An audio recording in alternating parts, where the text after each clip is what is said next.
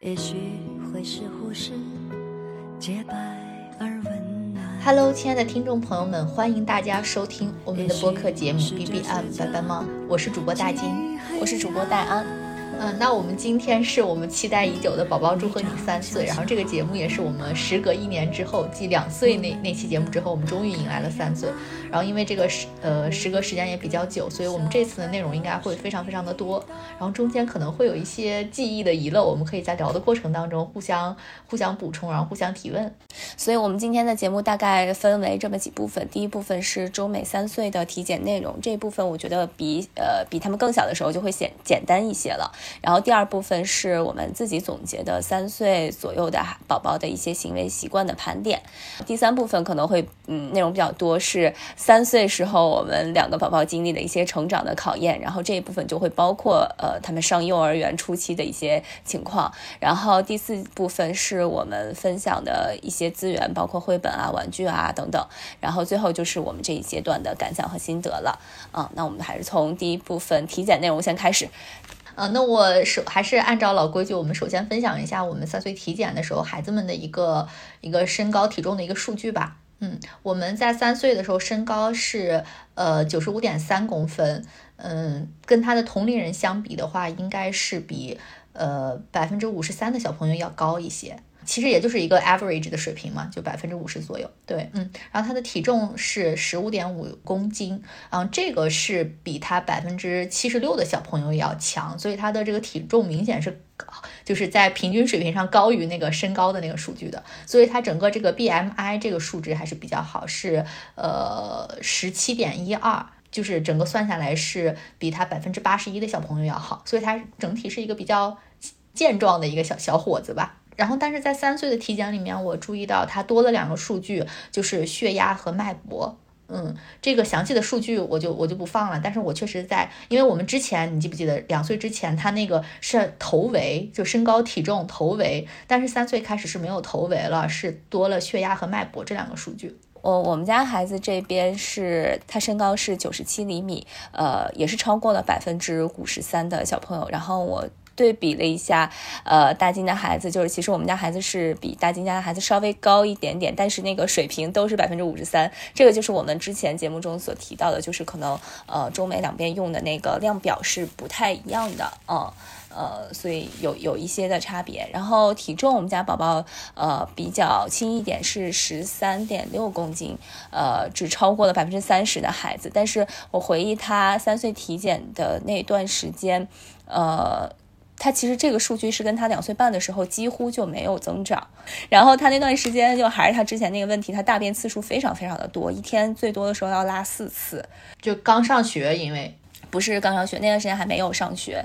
呃，然后在家就要呃拉四次，所以我那个时候就几乎不敢给他吃水果什么的。所以他刚上幼儿园，我最担心的一个事儿，因为幼儿园每天要吃两次水果，就特别担心他就是拉的更多了。结果也没有，他上了幼儿园之后，可能是因为呃运动量的增长，嗯，还是什么，反正就是他大便现在非常正常，一天一次，呃，然后因为他的大便好了，所以他的体重在这呃两个月之内，我。自己给他量的应该是又长了呃一点多公斤，所以就是他这个也是一个比较起伏的状态，所以我觉得大家也不必过于担心啊、嗯。然后我们这边在三岁的时候还是继续量了一个头围，呃，它是五十厘米，超过了百分之，就是完全是平均水平，百 超过百分之五十的孩子，对，然后并没有量那个血压和脉搏，嗯。那那个小朋友量血压和脉搏也是跟我们呃大人一样，就是伸到一个那种自动的那种仪器里面。对，呃，它非常快，就是它在你的胳膊上绑一下，然后一松一紧，就立马就得到数据了。那我们分享了一个呃整体的数据之后，我们就简单的过一下当时的一个流程，要不然。好的，嗯，我我之前每次会详细的分享，就是我就就医之前填那个。问卷的那个过程嘛，其实这一次我觉得到了三岁之后，那个问卷的问部分变得非常非常的简单。对，嗯，我感觉可能是因为之前不是有一个那个自闭症的一个一个表，对他现在可能过了过了那个时期了，所以这次就是一些 general 问题，我很快就填完了。然后我看了，我回看了一下，我觉得也没有什么特别需要跟大家分享的吧。对，然后正是在看 R 一的时候，就是像我刚才说的，一进来他会给你测身高、体重、血压，然后这次测了视力。这次他测视力的话是用这边的一个机器，叫应该是叫 Plus Optics，这应该是一个品牌。是一个叫视力筛查筛查仪，这个机器用起来也是非常非常快。它有一个标志性的 logo，是上面有一个笑脸，然后那个护士就会跟他说：“你看那个笑脸。”然后小朋友就戴就戴上一个像 VR 眼镜一样的那么一个东西吧。然后他一看一看那个笑脸在笑，然后就测完了。对，就特别快，就几秒钟大概就通过这个测试。而一会给你一些那个视力上的判断，就说你需不需要去看眼科医生。然后我们这次，嗯，医生说他觉得一切都正常，不需要。然后我还着重问了一下，我说那什么时候我们我们会测这个远视储备呢？他说他们一般是四岁的时候会给孩子进行这个远视储备的测试。嗯，然后对这个呃眼眼科的这个检查是一个比较特别的，其他的话就是一些固定的项目，就像心跳、呼吸，呃耳耳鼻喉啊，然后皮肤啊、生殖器这些，就是比较一个身体全方位的检查，它确定你都各方面发育的都没有关系就没事了。然后这次也没有额外的接种一些疫苗吧，嗯，就是没有针专门针对小朋友的，是因为现在正好是美国的流感季嘛，所以就接种了流感和。呃，就是那个 COVID 的最新的加强针，嗯，基本上就是这样。呃，我们这边基本上也差不多吧。呃，就是在呃，就查体的部分其实是跟之前一样的，大夫会检查你的身体的各个部分。一般检查完之后，大夫会问你有没有什么这个阶段的具体的问题啊或者困惑。呃，然后我当时我是没有的，但是上幼儿园之后，然后这个也其实我也发现了，就是我们家孩子因为是男孩嘛，然后他有时候呃会说他的那个小鸡鸡疼。老师说，呃，会帮助他上厕所的时候，有时候会觉得他的那个那个时候刚好也是夏天，呃，可能会觉得他那个小鸡鸡有一点点红，就是那个头上，然后会提醒我说他会不会那个呃有一点长，然后我呃让我下次可以去问一下，说呃大夫说这个东西呃会不会有影响什么的，因为我理解他如果长的话，他可能有一些尿液它会在里面，然后时间长了他可能发炎什么的，所以可能下一次体检我会呃重点的去。呃，稍微去问一下，但是其实每次大夫也会检查这个部位，然后他，嗯，其实之前没有提示我，但是因为他后来孩子自己反应，有时候可能会疼啊什么的，所以可以去，呃，就是有一些孩子如果是嗯频繁的反应这种问题，我觉得家长可以带他去做一个检查，疫苗的部分，国内这边三岁的时候是有一个呃 A 群、C 群的流脑流脑疫苗，然后这个是免费的，而且就是说必须接种的。流感我们也打了，然后而且而且我我我分享一个 小小的经验是，呃，因为每年打流感的时候，大家刚开始都会抢，就刚开始前半个月到一个月的时候，其实是很难约的。然后我当时呢也是自己尝试约。呃，我能约到的最早的是十一月二号还是三号了，然后呢，同时幼儿园那边可以。呃，帮忙集体约，但只不过预约的话，就只能在那种社区医院去打，然后有的家长可能就不愿意。反正我自己采取的办法就是，我在幼儿园那边也排队了，然后我自己也给他在外面的那种私立的诊所也约了一个，收费是完全一样的，啊，都是一百五十多块钱，呃，但结果还是幼儿园这边就是他们集体通过社区这边更早的排到，所以我觉得就是，嗯，大家也如果是孩子已经上幼儿园的话，幼儿园提供这种服务，大家就不用太。焦虑，因为，呃，我觉得那种社区会优先保证这种上了学的孩子，他们集体的一个接种的，嗯，而且收费都是完全一样。然后眼睛这边的话，因为我们孩子三岁的时候，呃。呃，三岁之前也一直在做那个远视储备的筛查，但是我之前讲过，就是一个非常简单的一个类似给眼睛拍照的仪器。然后那个时候大夫就说，呃，这个东西是仅做参考，但是不是特别精准的。到孩子三岁的时候，配合度高一点，他们会用更精密的仪器去做这个远视储备的检查。然后三岁的时候呢，我们去做体检的时候就做了这个检查。当时我记得，呃，先是还是用那个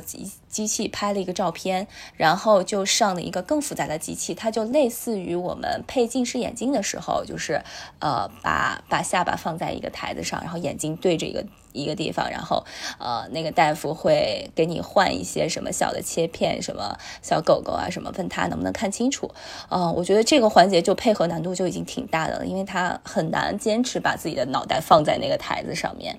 然后这个过程大概有个，嗯，这其实如果他配合的话，其实挺快的。只要只要他不动，然后他看清楚了以后就停了。但是因为他总动，然后大夫就一直要给他，呃，要要要要，呃，引导他，所以就我记得大概持续的得有个五分钟吧，就还挺挺麻烦。然后之后我们就又换了一个屋子，呃，做了一个另外一个检查。那个检查，嗯。它也是有一个仪器，然后只不过它是呃往你面前的墙上也是投一些图片，然后这个它就稍微容易一点，因为它可以动嘛，嗯，然后这个呃时间大概也是五分钟，然后做完这两个检查之后，他就给了我一份报告，说这个孩子的远视储备，呃两个眼睛应该都是只有二十五度，然后就说比他同龄的孩子的远视储备是少的，但是我就跟大夫说，我纵向。比了一下，因为说他们这个年龄的孩子应该一般都有二百度左右的原始储备是比较好的一个状况啊，差这么多吗？对，呃，因为他那个拍照的那个机器，它是一个就是一个不太精确的值，也是报告大概二十五度，所以那个机器我觉得还是还可以的。然后那个呃大夫就说他相对是偏少的，但是呃纵观他从嗯从在那儿体检开始到现在，这也有。将近三年的时间了，一直是五十度到二十五度的原始储备，呃，所以我就跟大夫说，就是我们也尽量在保持这种呃科学的用眼习惯，呃，但是可能他就是这个这个呃，可能基因的原因吧，嗯，比较少，嗯，但是这个不不代表说他一定会近视嘛，对，他只是远视储备，不代表他已经近视，他现在是看得清楚的，然后只是他可能。更容易近视一些，因为他这个二十五消耗完了以后，他就会他就会开始走向近视，所以就是呃，然后大夫说只要定期来检查啊，半年检查一次。其实我我我也有向医生提问，因为我我自己知道就是。呃，像有的成年人会吃一些叶黄素嘛，然后我们呃普通人会觉得这个是不是能预防近视呀什么的，然后我就我就问了一下大夫，我说平时需不需要给他吃一些保健品来预防近视？然后大夫说，呃，我就说这个叶黄素，然后他说其实叶黄素主要是呃保护这个黄斑区的。啊，黄斑区是组成那个就是视网膜还是球体的一个非常重要的元素，然后很多深绿色的蔬菜里面都有很多，但这个东西其实是不能预防近视的，但是你你吃是对你的视网膜好的，但它跟近视之间没有必然的关系。近视我们以前都学过，它其实是你的那个眼部的肌肉的那个调节调节不了了嘛，所以你预防近视最好的方法还是养大于治，就是你一定要就是呃。光线足够多，每天保持尽量多的户外的时间，每天至少两个小时，然后多运动，呃，注意用眼习惯。嗯，所以医生就给了我这么一个答复。呃，但是我呢，就是我现在偶尔还是会给孩子吃一些这种呃叶黄素，或者吃一点蓝莓，就是这些对眼睛好的东西，反正就尽量帮他维持吧。我记得我们之前应该也分享过，就是嗯，这边反正每。他的儿医给的一个建议就是，小孩子每天看电视不要超过两个小时，他就觉得不会有太多的问题。哦，我也问过，然后之前有一个大夫说，呃，单次不要超过十五分钟，然后有的时候不要超过二十分钟，但其实单次不超过这个时间也也挺难达到，对，挺难达到的。然后另外。嗯，我们还是看了牙齿，然后三岁这次牙齿呢，就我们家孩子其实平时刷牙的习惯不太好，帮他刷牙他总是不愿意，医生就说他上面的软垢比较多，嗯，还是要好好刷牙，然后呢要每天刷两次，每次两分钟，但这个两分钟我觉得对这么大的小孩来说真的是太难了，我我每次我觉得能给他好好的刷到四十秒都算一个就是非常好的刷牙，呃，这次开始三岁的小朋友，医生就说可以选呃可以开始呃洁牙加涂。氟或者是窝沟封闭。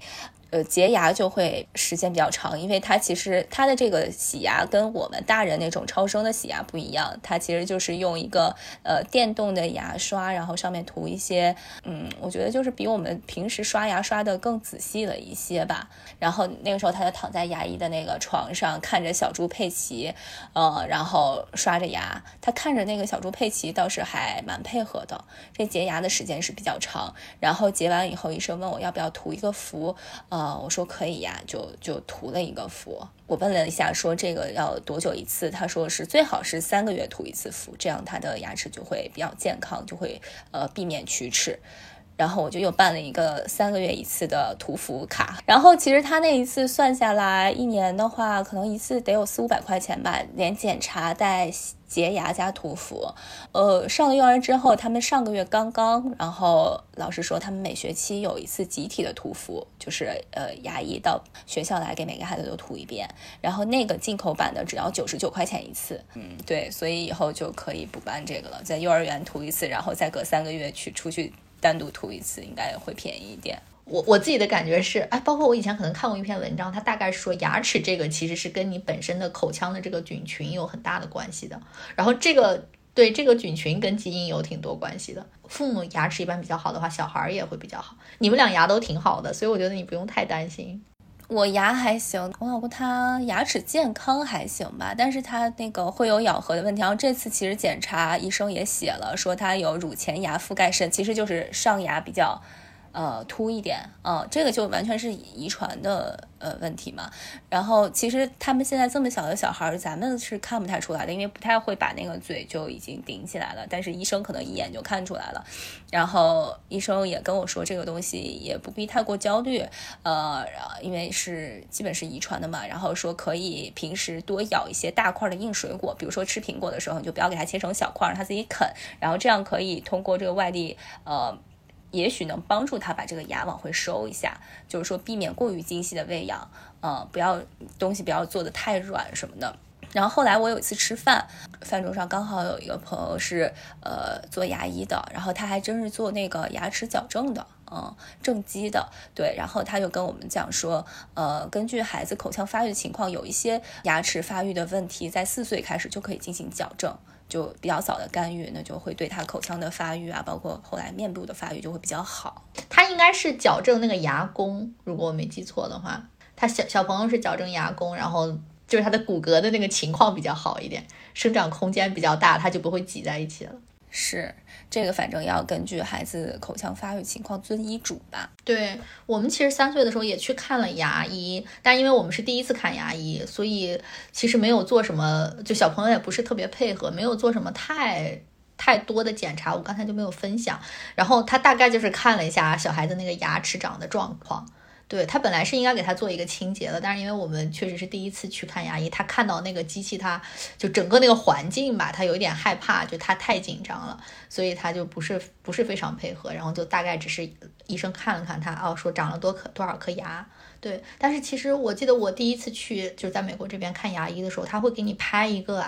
牙齿的那个 X 光的一个对那个片子，其实那个片子能够。他给你提供一些指导吧。说起来，这个孩子配合的问题，我们孩子在两岁半那次体检的时候，他看牙特别特别的不配合，就一直在上面哭闹。呃，然后医生就说你可以回家给他提前看一些动画片，呃，然后读一些绘本什么的，呃，帮助他就是提前建立。然后包括那个看眼睛，然后当时医生也跟我说，说三岁开始他们来那边呃检查的时候就要看那种视力表了，左边、右边、上下、下面那个 E 字。对，他说这个要在家提前给孩子呃。呃，就是学一下，练习一下。你可以不是不站的那么严格，但是你要你要只让他大概能说这个朝上朝下，对这个才他才能嗯做一个比较好的配合。对这个其实我们提前也呃在家提前一周的时候让他大概玩了一下那个视力表，所以那次检查还算比较顺利吧。那我们第一部分基本上就分享完了，就是孩子的一个大体的一个发生长发育的情况吧。我们可以进行到我们的第二部分，这个三岁宝宝。两到三三岁宝宝把，行为习惯大盘点，这个可能是我们比较重头的地方。嗯，对，呃，其实刚才那个大金在分享你们那个提前的那个问卷的那一块儿，对，呃。其实中国这边不是也有一个发育的那个量表嘛？六岁以前小朋友的，对。然后我这次，呃，其实准备节目的时候，我就把这个两岁半到四岁小朋友的这个，呃，国内的发育量表，我就整理了一下，从三十个月、三十三个月、三十六个月，然后到三岁以后，其实就是嗯半岁一次了，四十二个月到四十八个月，它其实还是那个大运动、精细动作、适应能力、语言和社会行为五个方面。还是说一下这个三十六个月的呃小朋友的这个呃发育的一个。大体的情况吧，在这个量表的的呃里面，就是大运动方面，呃，三十六个宝宝，呃，要尽量能做到双脚交替跳。然后你看他下一个阶段就是四四十二个月的话，他就是说孩子要能交替上楼，啊，就是正常的像大人一样这样上下楼梯了。他这个腿部肌肉就更发达了嘛？对，但其实我觉得我自己观察我们家孩子应该是很早就能做到这个，所以他的那个腿部肌肉应该是还是可以的，嗯。然后在精细动作方面，三十六个孩子，如果你去做这个做测试的话，会让你模仿画交叉线，就画 X，然后会拧螺丝。我理解这是两两个不同的动作，一个是握握笔，然后你要能控制这个手的方向；另一个就是更精细，你的手指能不能转起来这样子。嗯，然后然后你再往前看，三十三个月是模仿画圆和拉拉锁，然后到四十二个月就看能不能会用剪刀了。嗯，然后我自己看我们家孩子可能在拉拉锁呀、用剪刀这方面，现在都还是比较笨拙，他是都是用那种拉锁，他可能要三个指头捏着。然后要反复的拉，就不是很丝滑。然后用剪刀，我自己观察他是，嗯，他也不太行，他好像是整个手在发力，不太会用手指头发力，嗯，所以就是还需要锻炼，嗯，适应能力就是呃，基本上是认知方面。然后三十六个小朋友要懂得三，只要认识两种颜色就可以了，对。然后到四十二个月也只要只需要认识四个颜色，你的孩子就是发育正常。所以我觉得这个还是比较好做到的。然后语言能力的话，要说出十四样，就是可以给你出示一些图片，然后能说出其中十四样的东西，然后发音基本清楚，嗯，然后到社会行为方面，就是要懂得冷、饿、渴、累，然后会自己扣扣子。其实他这个社会行为里面，嗯，我感觉很多都是这种，嗯，自理能力、生活习惯方面的。嗯，它叫社会行为，它其实并不是我们理解那种社交行为。对你像四十二个月，他就写的会穿上衣，然后能够理解吃饭之前为什么要洗手，就是很多是这种生活习惯的这种培养。这个表格我们之后可以截图放到我们的 show notes 里面吧，可以让大家更自己可以对照年龄对对比一下。嗯，这个就是一个参考，我觉得基本上，嗯，但是它其实要求对，除了像扣扣的这种，我觉得大部分都不太高，其实。是的，呃，之前我我有朋友说，哎呀，我看那个，呃，好多孩子都已经会握笔了，就正常的那种握笔，然后我们家孩子不会，他们家孩子跟我们家差不多嘛。但其实你看他现在，对，只要求交叉划线，对他其实就是没没发育到那个程度，他的手的那个神经和包括他肌肉没有发育到那个程度，所以我觉得，呃，并不需要焦虑。嗯，这个表之外的话，因为我最近嗯也是看了一些书嘛，然后。呃，尤其是他刚上幼儿园的时候，我就其实我那个时候有点呃迷茫，就是我不知道他在幼儿园之就这这个阶段吧，或者说第一年，呃，他应该做些什么或者学些什么啊？所谓的学些什么吧。这个是你就是上节课提到的，因为有很多兴趣班，是吧？对，所以呢，我那个时候就就不知道要在家里或者说在课外需不需要给他报，然后如果报报什么，呃，如果不报的话，我在家需要怎么引导他？然后那个时候我就呃看了一些书吧，然后它里面其实反正讲这些小朋友的东西，它很多东西讲的很细碎，然后我提取了一些我觉得对我呃帮助比较大的，然后呃在这儿分享给大家，但是这个也不不全啊。并不是呃 代表就是就很很权威，只是我觉得有一些点对我来说启发比较大。呃，首先呃就分享一下，就是整个幼儿期，就是三到六岁就孩子幼儿园这个阶段吧，它整体会有呈现出来一些什么特征？呃，首先就是他们整体。在这三年的时候，他们的思维还是呈现那种具体形象的这种思维，就是他们不会抽象，他们没有这种抽象的能力。嗯，我那天还听一个老师说，说一个孩子你提前学语文是可以很超前的，他可以背很多东西，但是你让他呃超超前学数学，其实是呃是很困难的，因为他的思维没有发展到那种超前的呃的的阶段。比如说呃，像我们觉得 a 大于 b，b 大于 c，所以 a 大于 c，这是一个很自然的一个。一个传递的关系，但是小朋友是理解不了的。他们这个阶段，他们的这种思维就是在这种非常具体的事物上面，他们看到什么，他们见过什么，呃，他们才能去理解什么。大家应该都有这个体会。现在这个小朋友就会拼命的去模仿或者去扮演他们见过的一些东西。像我们家小孩，就是这段时间因为呃看孙悟空、看《西游记》的那个那个连环画比较多，所以他天天就要扮演孙悟空或者猪八戒。就是他会赋予这种这种象征性的游戏，或者他要演我，他他要扮演我的妈妈，然后他说：“宝宝，我给你穿衣服，宝宝，那个我我喂你吃饭什么的。”所以他是通过这种象征性的游戏来，嗯，建立他的就，来强化他已经认识到的东西，或者你可以在这种象征性的游戏当中帮他去传递一些新的知识。所以很多他们的三到六岁这个阶段的小朋友上幼儿园的话。有的家长说：“哎呀，他们什么都不学，每天就是玩儿。但是他们其实就是在玩儿的时候来加强他们对一个事物的认识。之前有前辈说，有一些幼儿园，呃，还有教材，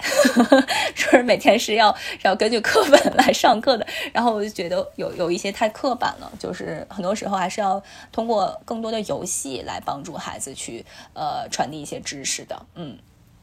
当然，到了他们，比如说大班，就是五六岁那个阶段，他们的思维可能更倾向小学生了。然后那个时候可以稍微抽象一些，比如说可以做一些简单的算术啊什么的。但是像现在，我看他们在幼儿园，呃，他们刚入园的宝宝就是数积木，几块几块几块，然后这样来帮他们建立数的概念，嗯，而不是直接就去算那个一加一是不是等于二这样子。嗯，这是就是第一个吧，嗯，然后第二点就是他们在很多的，呃，尤其是记忆方面是具有很多的那种呃不随意性的，呃，我我理解的意思就是说它不具有那种特别强的目的性，不是像背诵这种，是吧？哎，没错，不是像背诵这种，比如说你让他今天要背下来什么什么哪哪个故事、哪个诗、哪个儿歌，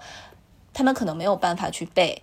呃，但是你给他反复的去念，反复的去朗读，他可能在这种嗯听着听着听着，他某一天突然会了。但这个他并不是他自己采取的一些什么背诵的技巧，我念一百遍，然后我自己反复的去复述，然后就把这个背下来。其实不是这样的。嗯，所以说给我的一个启发就是不要刻意的强制性的呃让孩子去完成一个所谓的。一个教学的任务，或者是你要让他去做到一个什么事情，他他现在他的注意力，包括他的思维都不具备这样的特点，嗯，所以有的时候我们看那个网上好多孩子什么三岁半认识了一墙的字儿，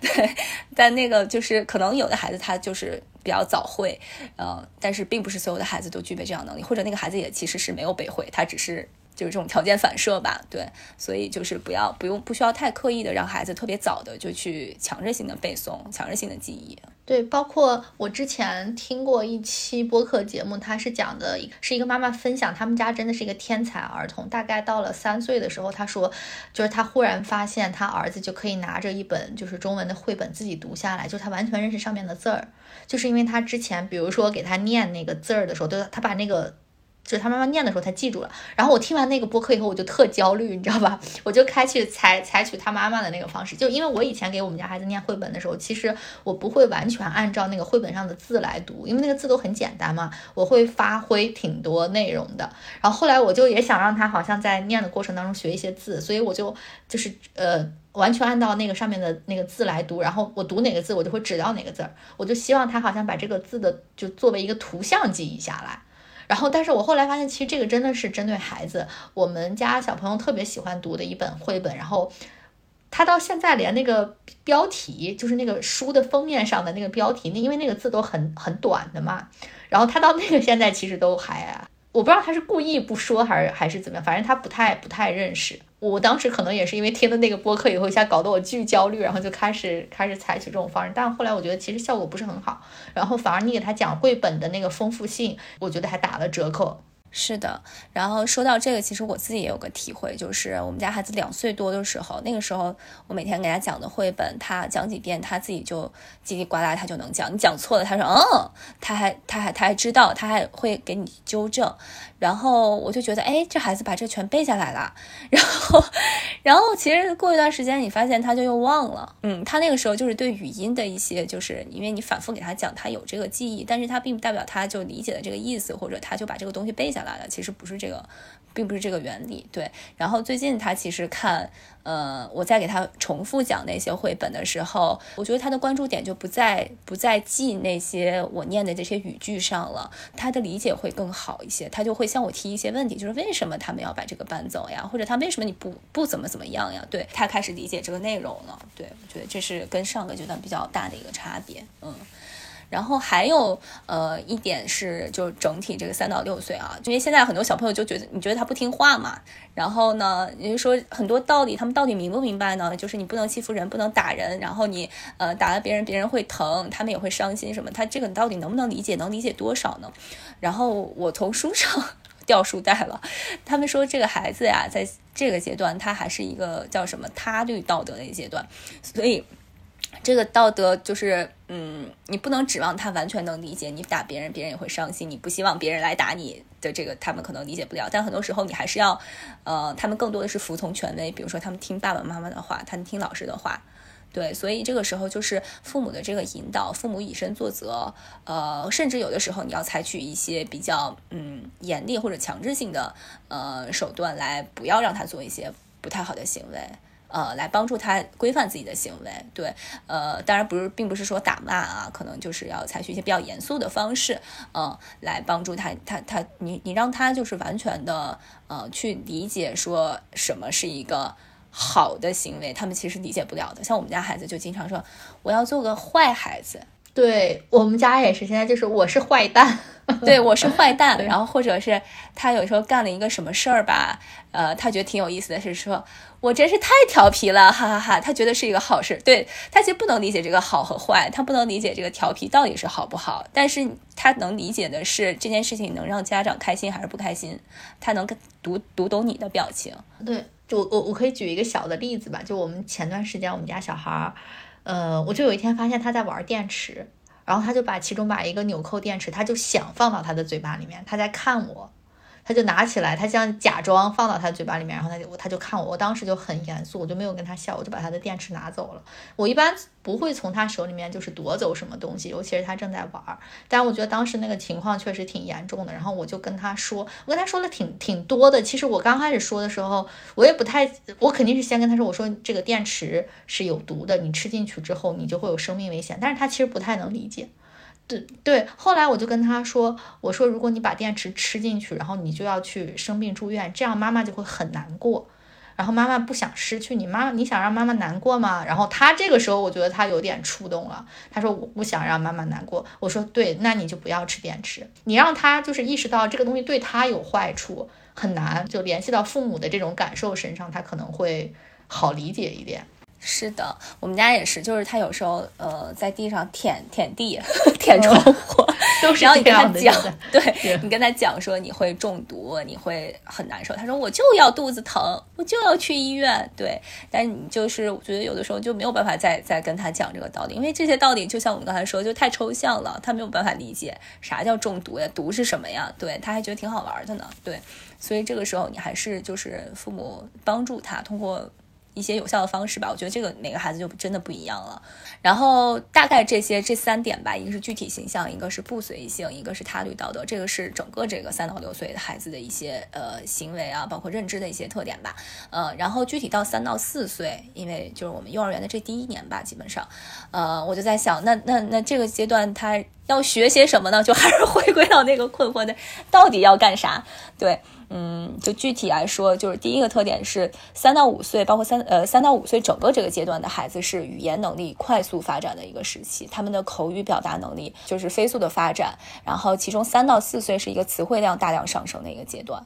嗯，所以就是呃，我们还是要让孩子有大量的听和读的机会。呃，大量的给他读书，大量让他听，所以他能把这些东西就很快的记住。所以如果呃要学外语什么的话，从从现在其实你可以开始让他听了。然后，但这个听要建立在他稍微理解的一些基础上吧。就是我，所以还是要结合绘本。有的家长让孩子纯听那个英语，其实。不见得有效。你除非看着动画片或者看着书，他得理解这个情节。所以我们需要嗯帮助孩子去大量的去听和读，呃，而不是写啊，而不是认字儿。然后认字儿可能是呃大概到四五岁的时候，会孩子到那个阶段会对呃认字比较感兴趣，而且能够记住很多的字。啊，所以三岁你可以就一些简单字儿，一二三呀什么，就这种上下，我觉得可以认一些，但是不要把很多的精力放在这儿，还是要帮他们建立这个词汇量。嗯，但我这儿可以分享一个我自己的小感受，因为我们现在就是上那种呃，就是双语幼儿园，他相当于他的英文是去了幼儿园，就是从零开始学起的。然后我就发现他现在回家了之后，他就会说一些英文单词，但是他其实并不知道这个词是什么意思。就他现在最常说的一句话是，就比如说我跟他说了一个什么什么事儿以后，他要表示拒绝，他说 No，I don't know。他就是 No，他是知道，他是知道是对，他知道是拒绝。但是他们现在就是他老听老师说，可能他们老听这个 I don't know。他现在学会这句话，但是他完全不知道怎么用，他就老会连起来。我每次会告诉他，我说 I don't know 的是我不知道的意思。我告诉过他至少。不下三次了吧？但我觉得他现在还是这样连连起来使用，就包括他有大量的英文的词，全是就是他自己就脑子里面、嘴巴里面在说，但是他其实完全是就是听了很多，就在幼儿园听了大家经常说哪些词、哪些词，然后但是他不止在他。没有用在一个恰当的使用场景里面，但我觉得这个可能就是一个学习语言的一个规律。然后你每次听到它的时候，我会告诉他这个是什么意思。他慢慢的有一些他会，呃，慢就像 Let's go 这种，他现在会在一个正正确的使用场景里面使用了。嗯，对，像这个，我觉得这其实我们如果回想一下，他们小时候学中文、学说话的时候，其实也是这个过程，会出现大量的这种错误。其实没有关系，当更多的场景跟这个句子、跟这个词来匹配的时候，他们自然就会了。对，正好聊到这个学英语这个话题，我就想跟大家分享一个我最近了解到的一个情况嘛。因为怎么说，应该是我之前不太担心我们家小朋友英语的发展，但是他确实也学英语，就是。比其他小朋友要慢很多，不能说慢很多，因为我们家完全是中文的环境。他们班有一些同学是那种双语的。然后有一些是完全是 A B C，所以他他上课的时候他是就是呃两个 circle time，一个是中文，一个是英文的。那个英文的他明显就比较走神，他就老想自己去玩玩具。所以我当时就是有焦虑过，说他这个英文水平是不是可能比其他人要差一截，就影响他在学校的这个融入的程度。然后后来我就想给他自己是不是要补补课或者怎么样的。然后但是后来我跟我们一个邻居就有一次聊天，然后他们家小朋友上的是呃就是纯英文的 preschool。但是就也是这种华人华人家庭，结果他们家小朋友今年升升那种公立小学，就美国这边升公立小学之前，他都会给孩子进行一个英文测试，就是大概看一下大家的这个英文水平。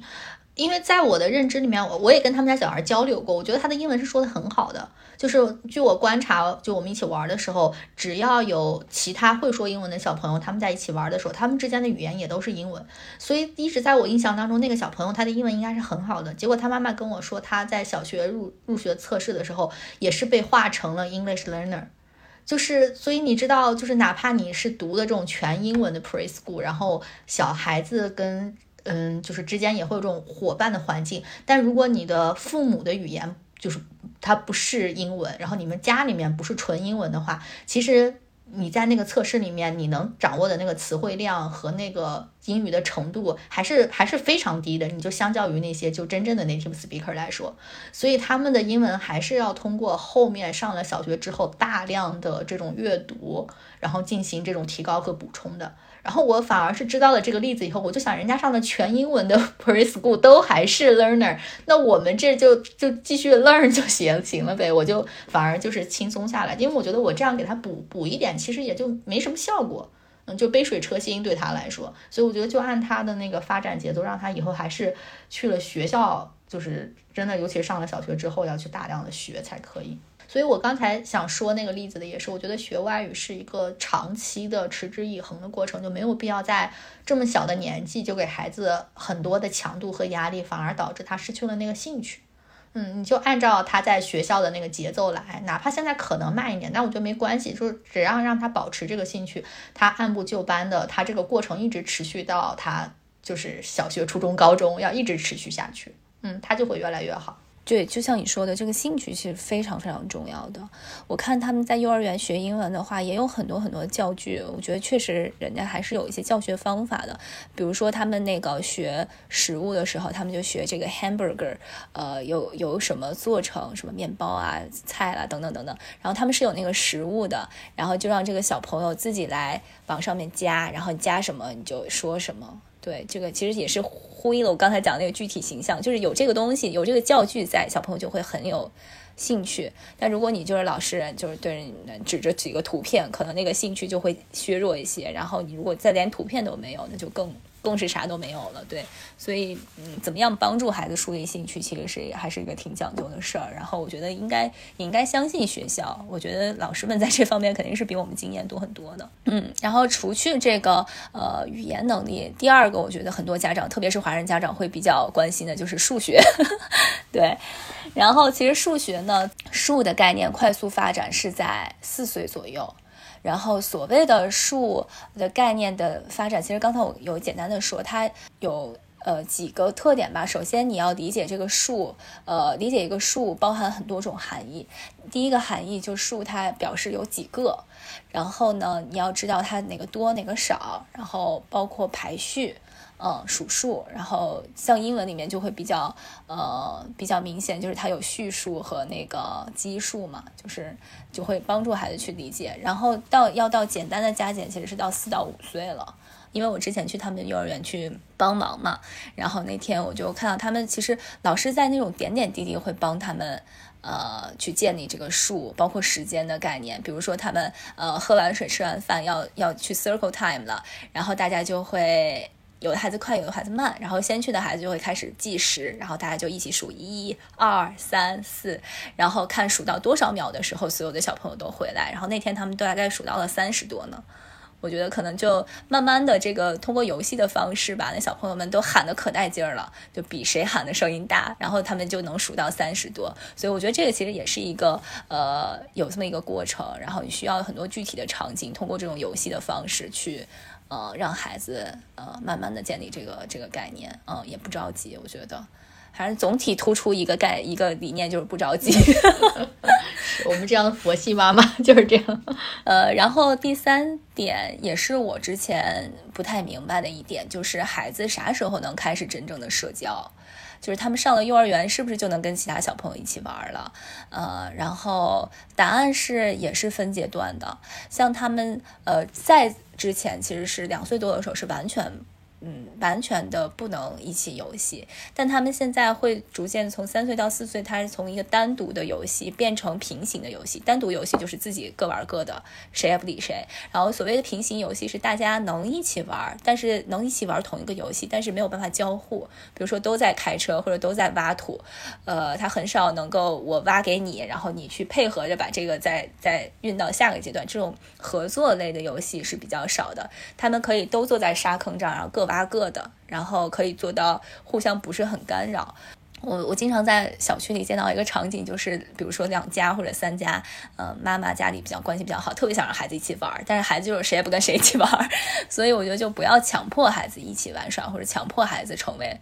呃，妈妈是好朋友，也想让孩子成为好朋友，就是可能他们也就没到这个发展友谊的阶段呢。嗯，这个可能要到他们四五岁或者更大了之后才会去呃进行这种合作。第四点，呃，我觉得对我来说启发比较大的也是他们在三四岁这个阶段，自我意识又比两岁的时候有了一个更显著的提升，就是他们更有自我了。然后之前我们不是说 terrible two 嘛，然后现在说 horrible three，我觉得对我来说最大的一个区别就是在 terrible two 的时候，他闹脾气，嗯，有的时候，呃，你能强制得了他，也能是有的时候也能通过也比较简单的。呃，措施去说服他，或者是哄住他，但是他到三岁多的时候，发现很多之前奏效的办法就又不奏效了。比如说这个玩车吧，以前就跟他说在楼下呃挖土玩车，玩到呃天快黑，啊，嗯，就就不能再玩了，他就还是比较听话的。现在就不行了，现在说好以后，他说我还要玩，别的小朋友还玩呢，天已经黑了，别的小朋友还在外面呢，嗯，就就不行了。所以他自己的这种自我意识，他就俗话说就主意更大了嘛，所以就有的时候就会跟家长在很多时候产生这种冲突，或者是开始抵触，嗯，所以我觉得，呃，这也是有时候让我觉得挺。挺麻烦的一点，对。但是与此同时，他们的这种情绪体验也开始更丰富了。一个非常明显的就是，他们开始有一些自尊，嗯，呃，比如说我们家孩子就回来，因为他上的是那种蒙氏班嘛，就是他基本上班里面倒数第二小还是倒数第三小的年龄，然后他就回来说：“妈妈，他们说我年纪小。”不能干什么什么什么，他是不是会觉得那个，因为我年纪小，他们那个不带我玩啊什么，他就看那种内心的体验会更丰富，然后内心戏就更多了。然后与此同时，他会就开始产生一些自我评价，他他他经常说我小，所以我不能干什么，或者是呃我矮呀，我就还不能呢，就是他就开始自己给自己定性了。对，所以我觉得这个时候就是你适当的帮他引引导他，然后适当的评价，然后培养他这个自尊自信，其实是很重要的。就是聊到这儿，然后我正好可以就是补充一些我们家小朋友的例子吧。我我们是这样，因为呃，我也是想让他就是更好的刷牙配合吧，所以我们现在是基本上我给他刷牙的时候会给他看一集动画片，然后这样他就会比较配合，然后之后。要关的时候就会比较困难，就是他两岁的时候，我感觉其实那个时候也给他看动画片，但是就关就关了。就是比如说我我拿着遥控远程关了以后，我就会跟他说呀断电了，他就觉得啊断电了，对，他就挺挺相信的。他现在你你要跟他关，就是你得跟他约定好一个时间，我会说哎两分钟之后关了，然后到两分钟他肯定做不到，他说再看一集，然后我就说那再看一集就给你关，然后有的时候反复好几次他还做不到。然后我就强制给他关了，之后这个时候他的那个情绪会非常非常浓烈的，就特别委屈又愤怒的跟我，然后眼里含着泪的跟我说：“我说了再看一集，就绝对再看一集就关了。”就是那种你知道吧？他那个情绪常常让我也，就是因为他太真实了，然后非常浓烈，所以让我觉得特别不忍心。就是我不想让孩子好像。在这么小的年纪就受到这么，我不知道这个对他到底是不是伤害，还是就我不知道，我有时候都不知道是真实的还是怎么。但我后来发现，当他这么就是，嗯，情绪浓度强的时候跟我说的话，然后我就我我跟他说，我是我之前试过，我不答应他，然后他就会大哭，然后大闹一场，当然最后也会平复。但是我也尝试过，我说那我妈妈再给你看一集，这一集完了之后，我们真的要关。然后我发现，当我这样跟他说的时候，就当他这么强情绪浓的跟我要求，然后我满足了他之后，我们下一次关真的会，就是他会主动跟我说，他说现在可以关了。嗯，就我感觉明显就是真的是他是一个小人儿了，就是我得开始尊重他。就他跟我说的那个，就说是我说了再看一集就关，就是那个时候他就是你能感受到他的那种愤怒，就是你你怎么不相信我？我都说了，就是这种感觉。对，所以我后来觉得我现在就是看到，就是只要我感受到他那个情绪真的很强烈了，我一般会按照他的意思来做，然后再来提我的要求。对，我觉得就我我自己的感受也是，他们从现从。可能不到三岁开始，我就会明显感到他不是一个那种小生物，是一个小人儿了。就有小的时候会觉得他像一个小动物一样，然后他现在会真的像一个小人儿。然后你刚才说的这个场景，其实我觉得，反正至少我都特别感同身受。然后包括在我们家也会上演，像嗯，他之前其实是不怎么看电视的。然后呢，现在哎，我们就直接说了吧，反正就是迟早会说这个 看电视的问题，嗯。现在因为上幼儿园之后呀，也是他们呃有时候会看一些 PPT，或者老师会看一些小的视频什么的。后来就是他们那个英文课，呃，老师会有时候发一些小的英文儿歌什么那种带视频的发到呃我的手呃发到群里面。我其实是不想给他看的，但是我又觉得说呃。老师上课放了，他可能呃回家让他再熟悉一下。然后他刚开始就在我手机上看，后来我觉得就在手机上看还不如投屏嘛，所以就慢慢就开始投在电视上，然后又在电视上看其他动画片。现在基本上就每天都要看动画片，但是其实，嗯，他刚开始看的时候就也是那种。关也关不了，就是一关就要大哭大闹。那个时候就是我跟他还没有形成一个规则，就是还没有约好说我们只能看多长时间或者是怎么着，所以呃，就刚开始的前几天就就特别头疼，一关就是他要哭哭哭很久，但他哭的时候我就会一直抱着他，我等就我也会跟他讲说说。呃，妈妈怕你眼睛疼什么，他就我就要眼睛疼什么的。但最后其实他闹也闹不了多长时间，你很快用一个其他的活动能帮他把这个情绪就过渡过来。但是后来慢慢的，我就既然看，我们就约好每天必须要吃完饭、洗完澡，什么事儿都弄完了。然后你去看电视，所以他每天吃饭的时候、洗澡都可积极了，现在特别配合。他说：“我第一件事要吃饭，第二件事儿呃是洗澡，第三件事上厕所，第四件事儿嘿嘿嘿，就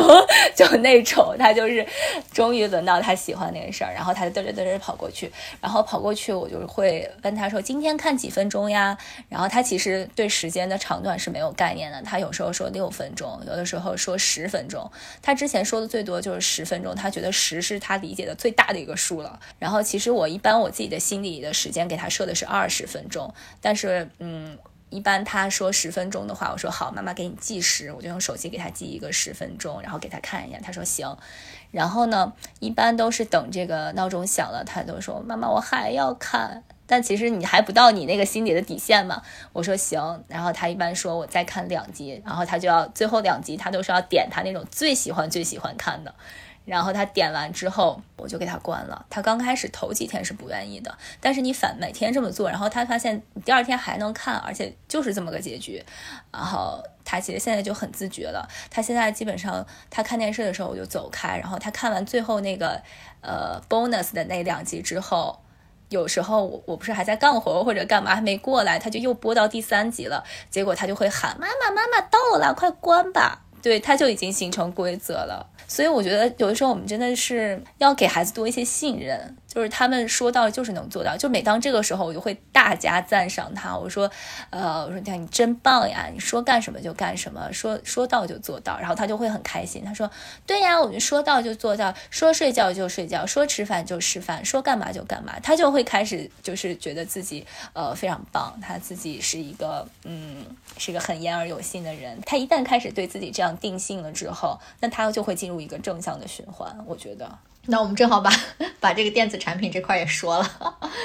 看来这是一个不能避免的话题。我觉得确实也是，就你跟孩子一起看他在幼儿园的一些影像资料，其实是一个比较好的 family time，而且是有助于家长了解他在学校发生了什么。就其实我有的时候会问孩子，我说你今天在学校过得怎么样啊？他说不出来具体的事情的。就是就是他也不知道怎么样，但是你对着照片，你会发现，哎，他什么都能说出来。这个照片里面的小朋友叫什么？他们在干嘛？然后那个时候其实有有助于帮助你了解他在学校的那个环境，然后他做了什么。嗯，我觉得是一个比较好的好的方式。嗯，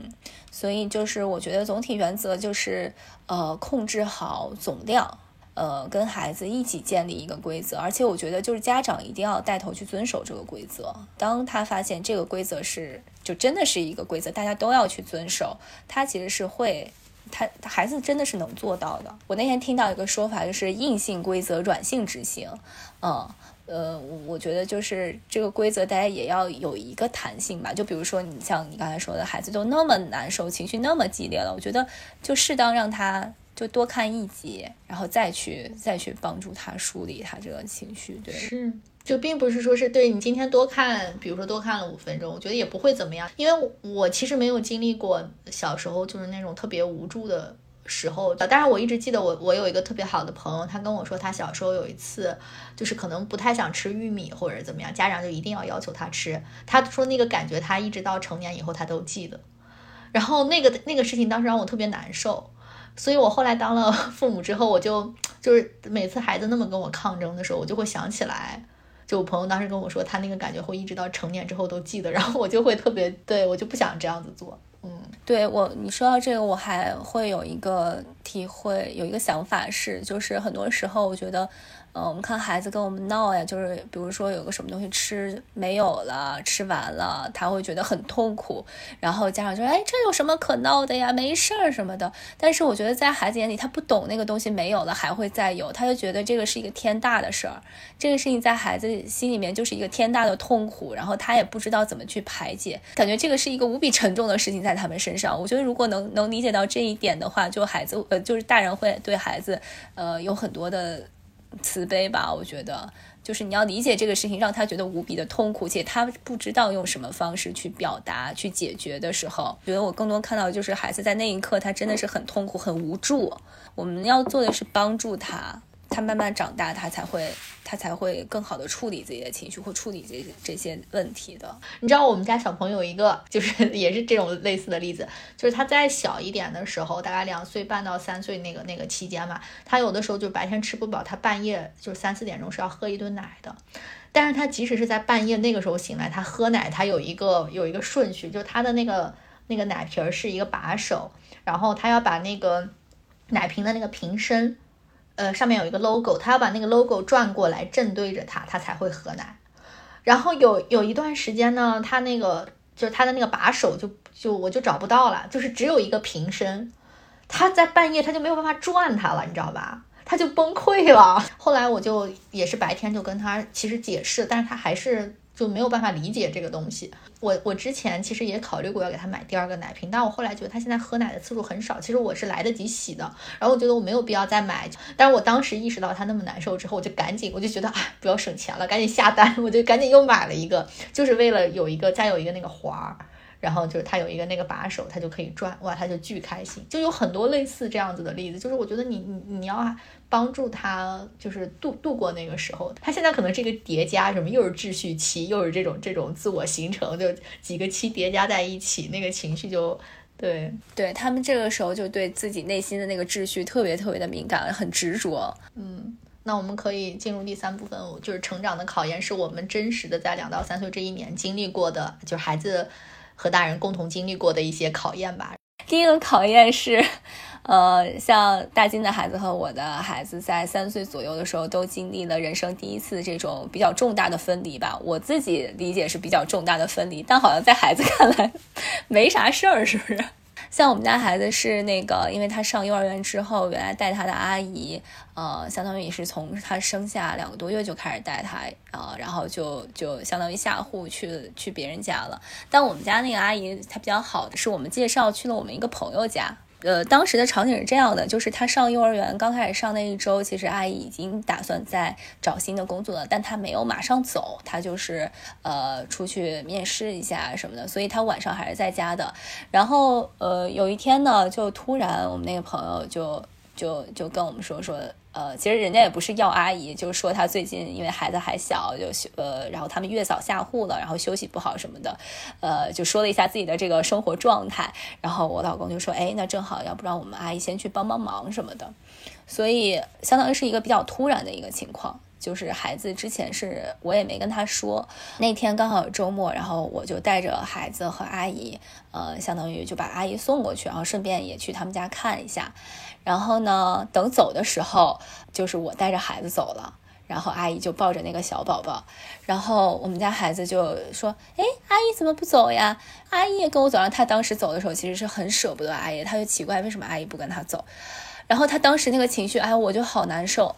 我就差点哭了，但是我还是忍住了，我就抱着他走。但他其实出门以后就没事儿了，就好像就转眼就忘了这件事情。更可笑的是什么呢？阿姨走了之后三四天，有一天在小区里面，我们在那玩儿，然后另一家的那个爷爷吧，好像说：“哎，你家阿姨怎么，呃，怎么没跟着你呀？”然后我们家孩子听到这句话以后，转头看我说：“妈妈，他说的阿姨是谁呀？” 就是仿佛这个人从来没有存在过，就是阿姨是谁呀？就就就完全没有，就好像没这人似的。我当时心想：哇塞，这孩子不会是是忘了吧？他从那之后就是。从送完阿姨回来之后，他就再也没有提过阿姨。结果前段时间，呃，阿姨回来，就他还有一些东西在我们家嘛，然后回来收拾东西。我们孩子其实见他还是很亲的，就是跟他就是那种属于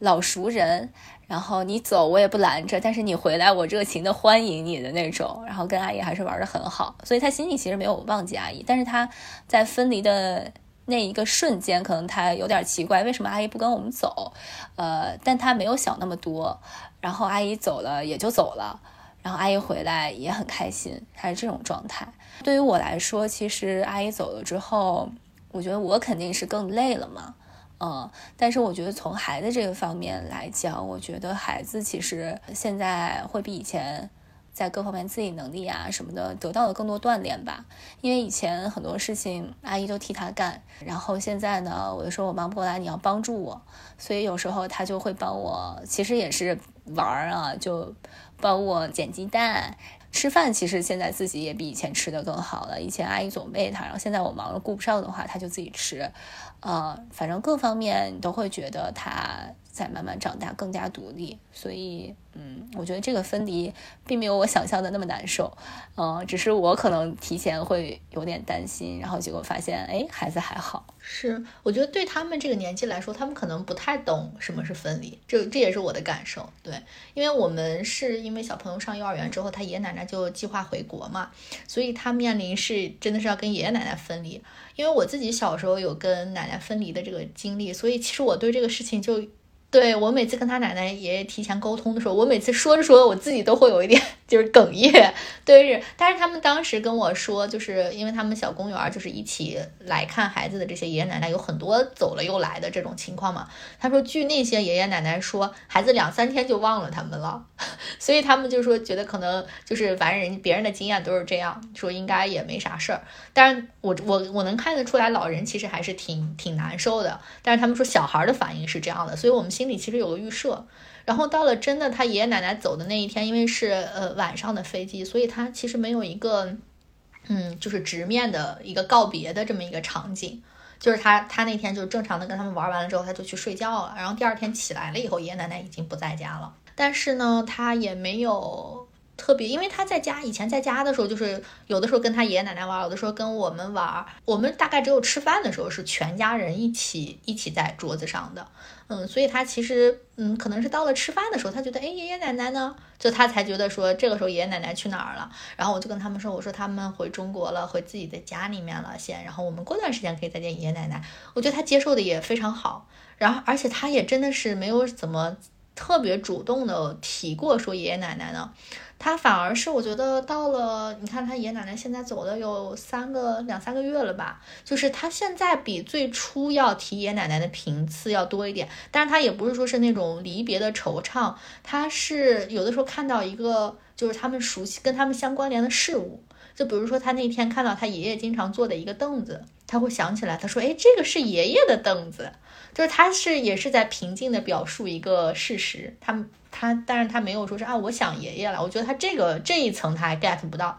嗯，但是我一般就是这这种情况下，我就会在就是借此展开，多跟他聊两句他爷爷奶奶。嗯，我说那爷爷奶奶现在在哪里呀？他就说在中国。然后我说那爷爷不在的时候，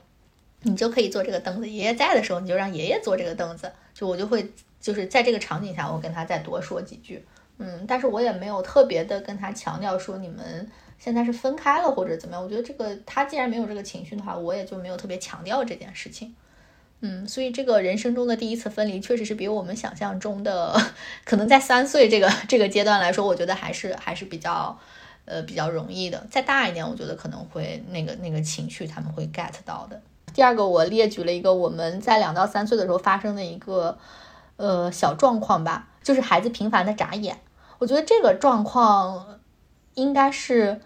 呃，还挺常见的。有的小孩是抽动嘴角，有的小孩是就是频繁的抹鼻子。嗯，就是每个孩子的呃表现形式是不太一样的，但是他有一个共同的学称，叫做抽动症。这个状况其实我们最早发现了以后，我我其实没有太当一回事儿，但是后来他爷爷奶奶就比较焦虑，就觉得这个孩子怎么老眨眼，是不是看电视把眼睛看坏了？所以我们后来就有点关注他，就也不让他看电视了，就发现他也还是老眨眼睛。我就在小红书上搜了一下，就发现这个东西叫抽动症。然后小红书上如果你去搜的话，你会发现有巨多的那种分享案例，然后都说的很很严重，就有的什么小孩儿到了六七岁了还在还在抽动。然后看得我也很焦虑。小红书上有很多原因的分析吧，有的说是，比如说小孩子吃了一些刺激性的食物。它就是相当于刺激他的神经，神经过于兴奋就会这样子眨眼。然后我就回想，我说我们那段时间确实是家里面就是总给他吃巧克力，因为他就是喜欢吃巧克力。然后我们就觉得也不是什么大问题，所以他每次要的时候会给他吃。我在想是不是这个巧克力太刺激了，所以我们又把巧克力也停了。然后看电视也很早就停了嘛，想让他少用眼。然后后来我们发现他看的一集《小猪佩奇》里面，就是乔治好像有这个习惯。然后我说他是不是又看电视影响了？还有一些是说，就比如说，如果你的家长对孩子过于严格的话，那他会造成一些他的神经紧张，所以你当对他很凶的时候，他就会一紧张，他就会那样子眨眼睛。然后我说这个我们家应该也不太存在这样的问题，反正你就是当时比对着小红书上的那一条一条，你就去去执行。然后后来感觉确实是状况有所缓解了，然后我就以为这个事情是我们克服掉了，结果后来。就整个这个事情给我的一个启发，其实，在后半段是后来有一次我们去跟我们一家邻居家玩的时候，我发现他们家小孩也有这个这个状况，然后我当时就跟他妈妈说：“哎，我说你们这个也是有点抽动症是吗？”然后他妈妈毫不毫不就是。就是在意的那种。我当时本来还想跟跟他分享一些我们的医治心得，你知道吧？就刚才我说的那些猪条，我想跟他分享一下。结果我一看他那个态度，就是他完全就他他妈妈特别乐观，说啊这没事吧，应该大了就好了。所以我也就没有继续往下说。然后这个当时就让我觉得有点儿有一点触动。我说话人家这么轻松，我们当时搞的就是很紧张的度过这个事情。后来到他看两岁半 R 一的时候，我就跟 R 一聊了这个问题，R 一也非常非常的轻松。跟我说啊，这个没关系，这个小朋友都是正常的。然后我我后来再回想我们整个抽动症从有到无的整个这个过程的时候，我在想，其实可能不一定是我当时按照小红书上的那些指导帮他度过的，他可能就是孩子的一个自然产生然后自然消退的这么一个正常的一个周期性的一个事情。我想分享这个，就是我觉得。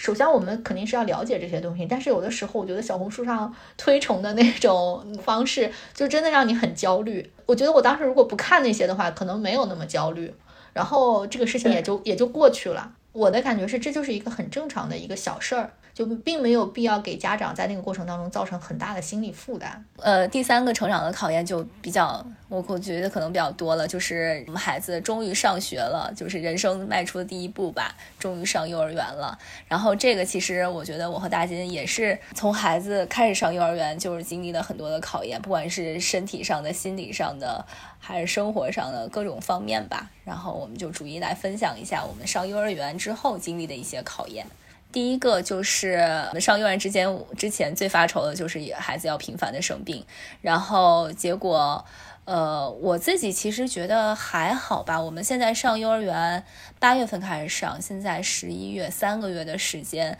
呃，病了，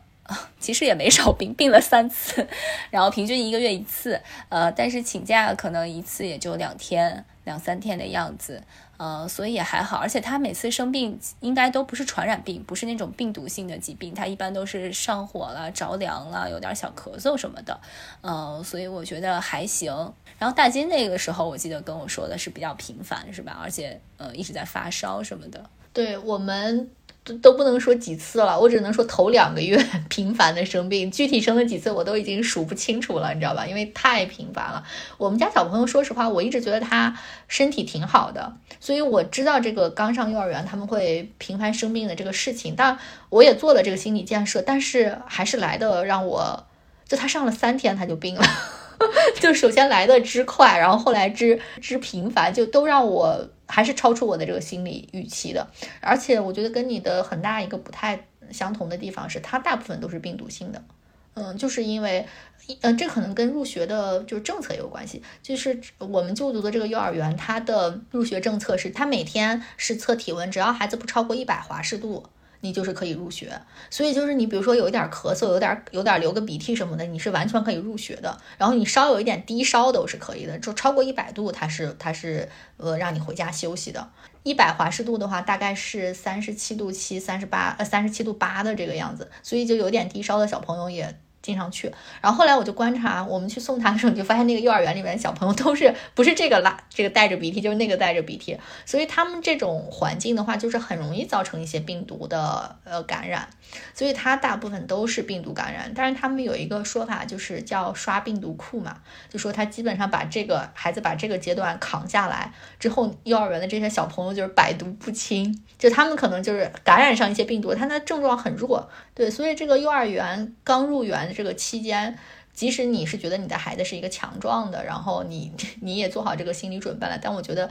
还是还是挺难的，头一两个月，包括当时 R 一给了我们一个数据吧，他大概是说，呃，在美国的话，就头一年，根据小朋友个人的体质不同的话，他们基本上是两到三三周就要生一次病。嗯，所以就是你的感觉就是他好像就是持续的在生病，嗯，而且这种病毒性的感染其实也没有什么好的办法，就就最终其实还是靠抵抗力的。你吃药也只是一些减减轻症状，让他舒服一些的这种办法，其实没有办法帮他治这个杀死这个病毒的。我确实感觉也是，就是过了头两个月到现在，我们小朋友基本上就没有再生过病了。就有的时候会有点流鼻涕什么，但是一两天就好了。像我们家孩子，就是呃这几次感冒下来，我自己总结的经验是，他一般是属于这种上火之后着凉比较多。我也不太会给他吃一些西药，我几乎也没带他上过医院，就是这种小感冒什么的。然后每次都在家就是用那种物理疗法，他也没发烧，但是我会给他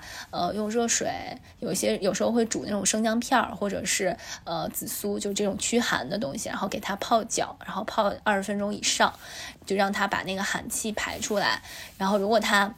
咳嗽，他九月份有一次咳嗽特别厉害，那个时候可能是被我传染了，有可能是细菌性的，就是咳的你能明显感到已经往肺上走了，咳得很深，然后有干咳，整个气管都在震的震荡。然后那次特别着急，我就问了一个大夫，然后他就说你试着吃一个药叫百蕊颗粒，百是成百上千的百，蕊是那个花蕊的蕊，然后是一个中药，然后但那个是治咳嗽的，然后就买了，结果吃了两顿，他当天就不咳了，所以他之后但凡咳嗽我就给他吃这个药，然后特别对症他这个咳嗽的这种情况，急慢性的这种呃咽炎，然后发炎的这种咳嗽都很管用。剂量的话，因为中药我觉得其实也。不不不是很讲究那个剂量，所以我就基本上是按那个呃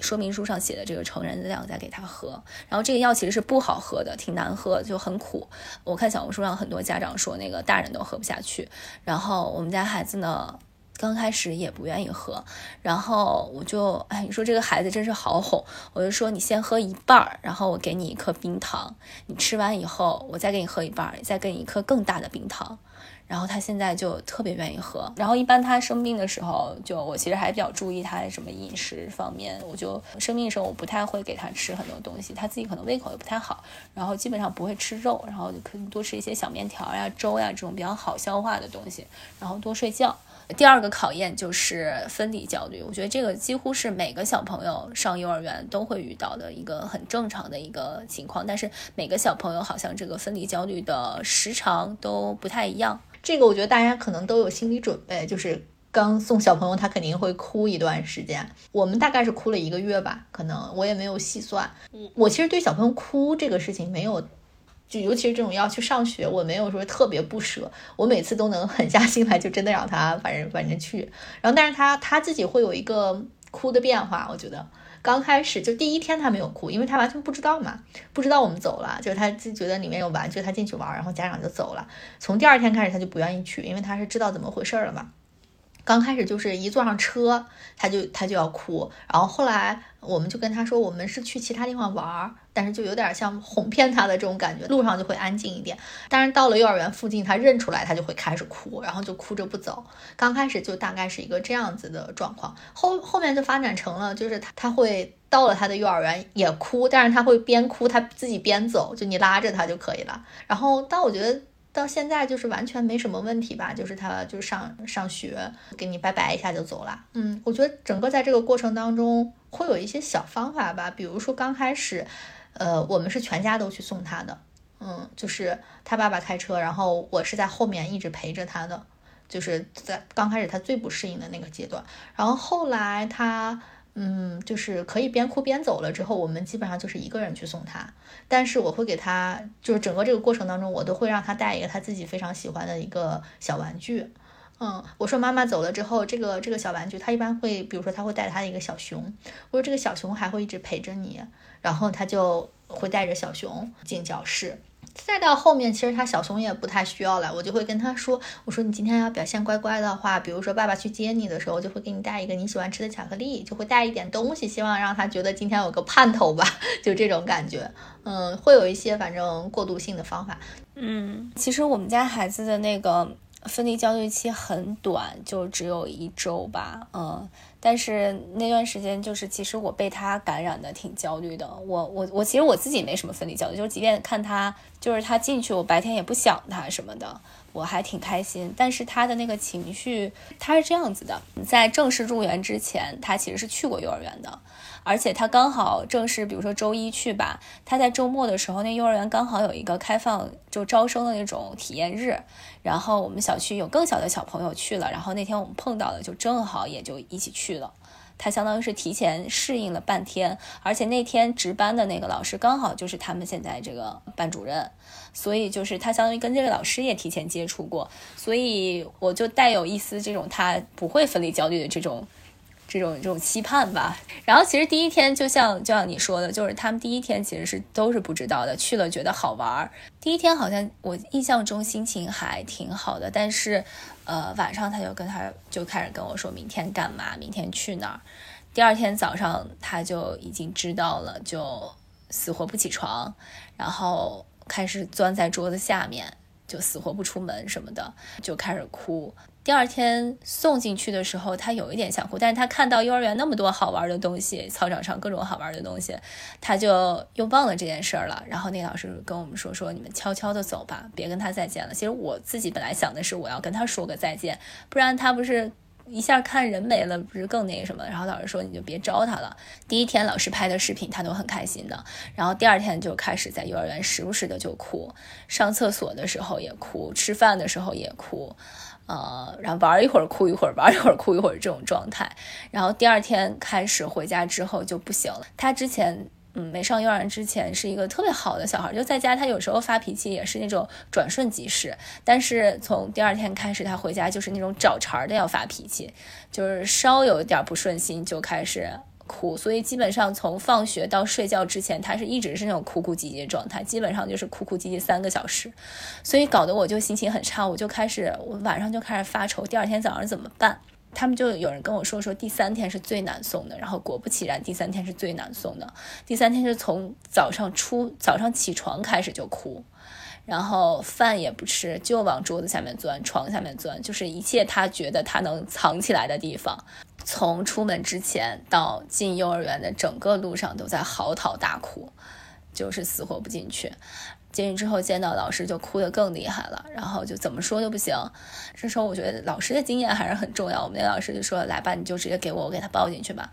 然后就是那么哭着嚎啕大哭的抱进去啊。那个时候我是真的有点，哎，我觉得也挺难受，但我也不想哭，我就觉得这怎么办？我是发愁这个这个，我是不知道这个焦虑期要多久，我说要天天这样怎么办？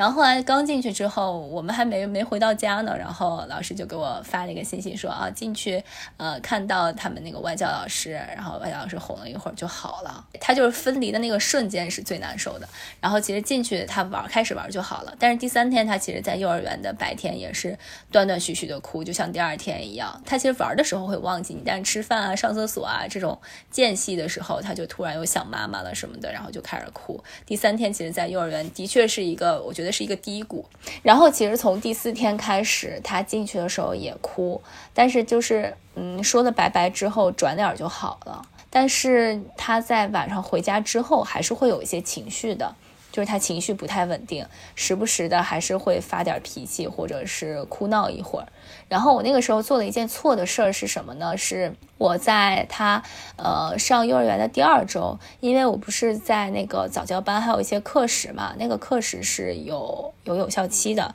然后我就想着他第一周已经差不多适应了，然后那我就从第二周晚上我就给他约了一两次那个呃上课。然后呢，因为他三岁之后那个课也都是独立课了，所以他就那两天他的情绪就，他上那个课就就完全不能让我走。就一直在缠着我哭，就说不要跟你分开。所以后来我就觉得，说我其实做的这件事情，我做的挺挺不好的，因为我觉得在他刚上学的时候。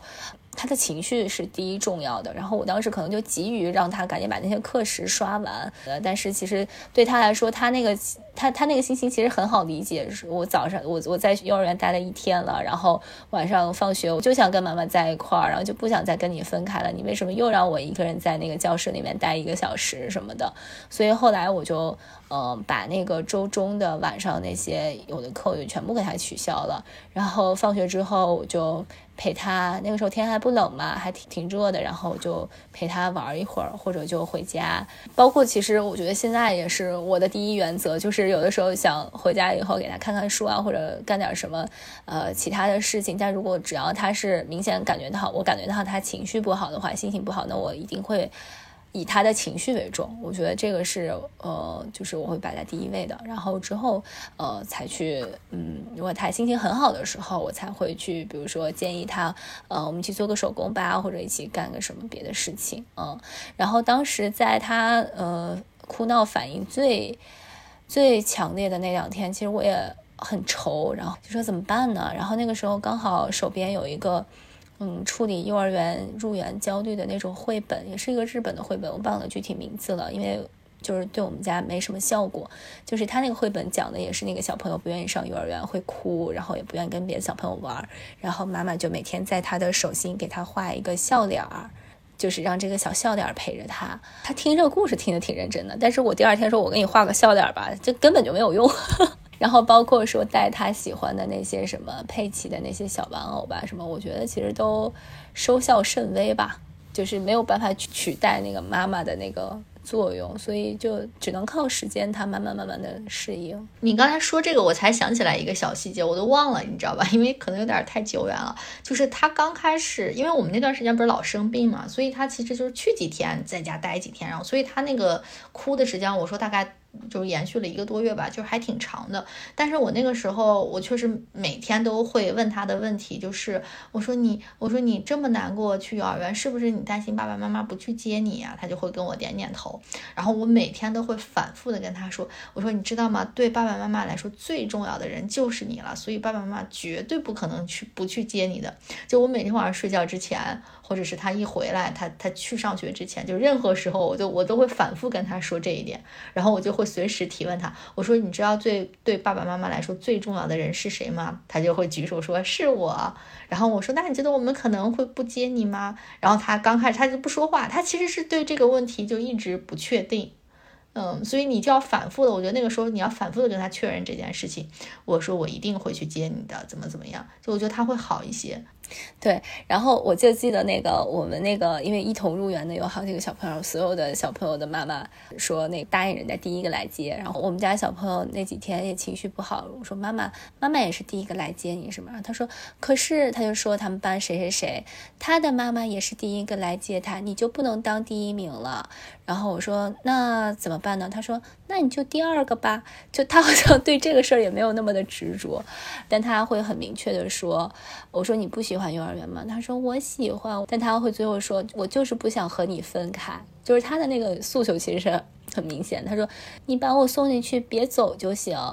啊。然后我就会跟他说说。爸爸妈妈也要上班，然后爸爸妈妈也一直想你，你想爸爸妈妈，妈妈也会想你啊。但是小朋友要上幼儿园，大人要上班，然后他就他就会想起来，应该老师也会跟他们说，他说对，老师说了，说幼儿园是小朋友的家，大朋友不能进。其实很多时候就是那个道理，可能他们都懂，但就是情感上那个还是需要一个适应的过程嘛。嗯，这个每个孩子确实不一样，而且我也发现，就是，嗯，包括现在他每天送孩子的时候，有一些大一些的小朋友也会出现那种不想去啊，或者哭呀什么。而且这种情况在每次，比如说他生病了或者放假之后再去幼儿园，那肯定是不愿意。这个就是一个持续的反复的一个过程。对，这个真的就是成长的考验。然后第三个考验就是那个我们家孩子，呃，上幼儿园，他现在已经三岁三个月了嘛，然后他。偶尔还是会尿裤子。他其实上幼儿园之前呢，他基本上呃午觉和白天都不穿尿不湿了，就只有那个呃晚上睡觉的时候会给他穿尿不湿。然后结果他上幼儿园第一天呢。他就给拉裤子了，他从来没拉过裤子。然后可能他第一天也不知道跟谁说，然后不知道去哪儿上厕所，他就拉了一次，然后老师就帮他都洗了什么的。从那以后呢，他倒是没再拉过裤子，但他就是时不时会尿。对，像他刚上幼儿园那一个月，基本上有时候我都给他带三四条裤子去，有的时候就全给我。每天就拿回来了。老师就说他刚开始可能就是到了一个新的环境，可能就有一点呃不适应，而且他的特点就是他跟旁边的小朋友一样大的小朋友一起喝水，喝一样多的水，然后那个小朋友就没尿，然后他就很快就要尿，他可能就是那个膀胱小还是怎么，就憋尿会比较差，然后就其他小朋友还不到尿的点儿呢，然后他就。他就憋不住，他就尿了。而且他在幼儿园，老师们怕他们上火嘛，就喝水也比家里面喝的多，所以他就开始频繁的尿裤子，每天要尿很多。而且他就是那种，比如说他想上厕所了，然后这边还 circle time 上着课讲他喜欢的那些事儿呢，他就舍不得走。老师说你先去一下，去一下。老师跟我学呢，他就捂着自己那个屁股那个地方，跟跟老师说：“你们等我一下，你们等我一下，跑着赶紧去。”所以他是这种，所以他就经常尿裤子。然后老师还一直劝我说是那个你别焦虑，其实我对这个事儿是一点儿也没焦虑，我就是怕老师们嫌麻烦。但人家老师们都特别好，就是说哦没事儿什么的，就慢慢来。后来因为他午睡，基本上每天中午都要尿湿那个，呃，我给他带的隔尿垫儿，他每天都要尿湿。老师后来就说天气也凉了嘛，就嗯别让他尿湿了着凉，就开始又重新穿上了纸尿裤。对，午睡的时候，嗯，但是反正现在慢慢的。呃，他从一天尿湿三四条裤子到一两条裤子，然后到现在有时候会带回来，有时候不会带回来，反正这是一个就是逐渐转好的一个过程，然后我也。没有太觉得这个是一个非常严重的事情，但是因为我我之前我自己那个小红书的号，我发过两条我们家小孩尿裤子的视频，一条是他刚满两岁的时候，一条是他快三岁的时候，都是在家玩着玩着尿裤子什么的，我是当好玩发的，然后刚好拍下来了，结果那两条是我那个小红书就是。呃，就是收看量最多的，然后就有很多妈妈在我下面留言说，孩子三岁了，然后尿裤子，打也不听，骂也不听，我觉得都太早了吧，而且我觉得这个事情不要去打骂孩子。有的是担心孩子在就是淘气，有的会妈妈会担心他是不是那个嗯神经发育不好呀，重担。但我觉得，你看我们家孩子现在三岁三个月了，他现在其实是知道上厕所，但他有时候玩的忘了呀，或者是实在憋不住了，这种是很有可能发生的事情。我觉得大家不用太焦虑，然后也。我觉得千万不要因为这个孩这个事情去打骂孩子。是，确实，我觉得刚上幼儿园的时候，就是在这个尿尿还有拉粑粑这个行为上，可能会有一个小的倒退。但我理解他们，嗯，主要是因为比较紧张，然后在一个新的环境，然后比较紧绷造成的。我们也是，我刚才跟你说，我我记得我跟你说过嘛，就是第一天好像拉了两条裤子，就他也是之前从来不拉裤子的，但是他第一天就是。就是我觉得完全是出于那种情绪上造成的，嗯，但是很快等他适应了那个环境，这个这个阶段就会过去。尤其是尿尿这种，我觉得这个他晚一点学会也没关系，他迟早会。然后反而是不要给孩子留下一些身心的那种那种影响。那聊完那个尿裤子，我来聊一个其实我们正在经历的一个事情嘛，就是不午睡。我们家小朋友其实以前不上学的时候，我觉得他午睡也比较，就他每天午睡，但是他整个这个入睡的过程确实也不算特别顺利吧。嗯，但是他上学了之后，我觉得刚开始其实是呃挺好的。然后后来就出现了一个转变，是因为他爷爷奶奶走了之后，就是只有我跟他爸爸两个人带他。然后我们我们周末的时候，其实就总有一些我们自己的事儿。以前的话，我们周末就会出出去处理我们自己的事儿，然后孩子或爷爷奶奶就陪着他午睡。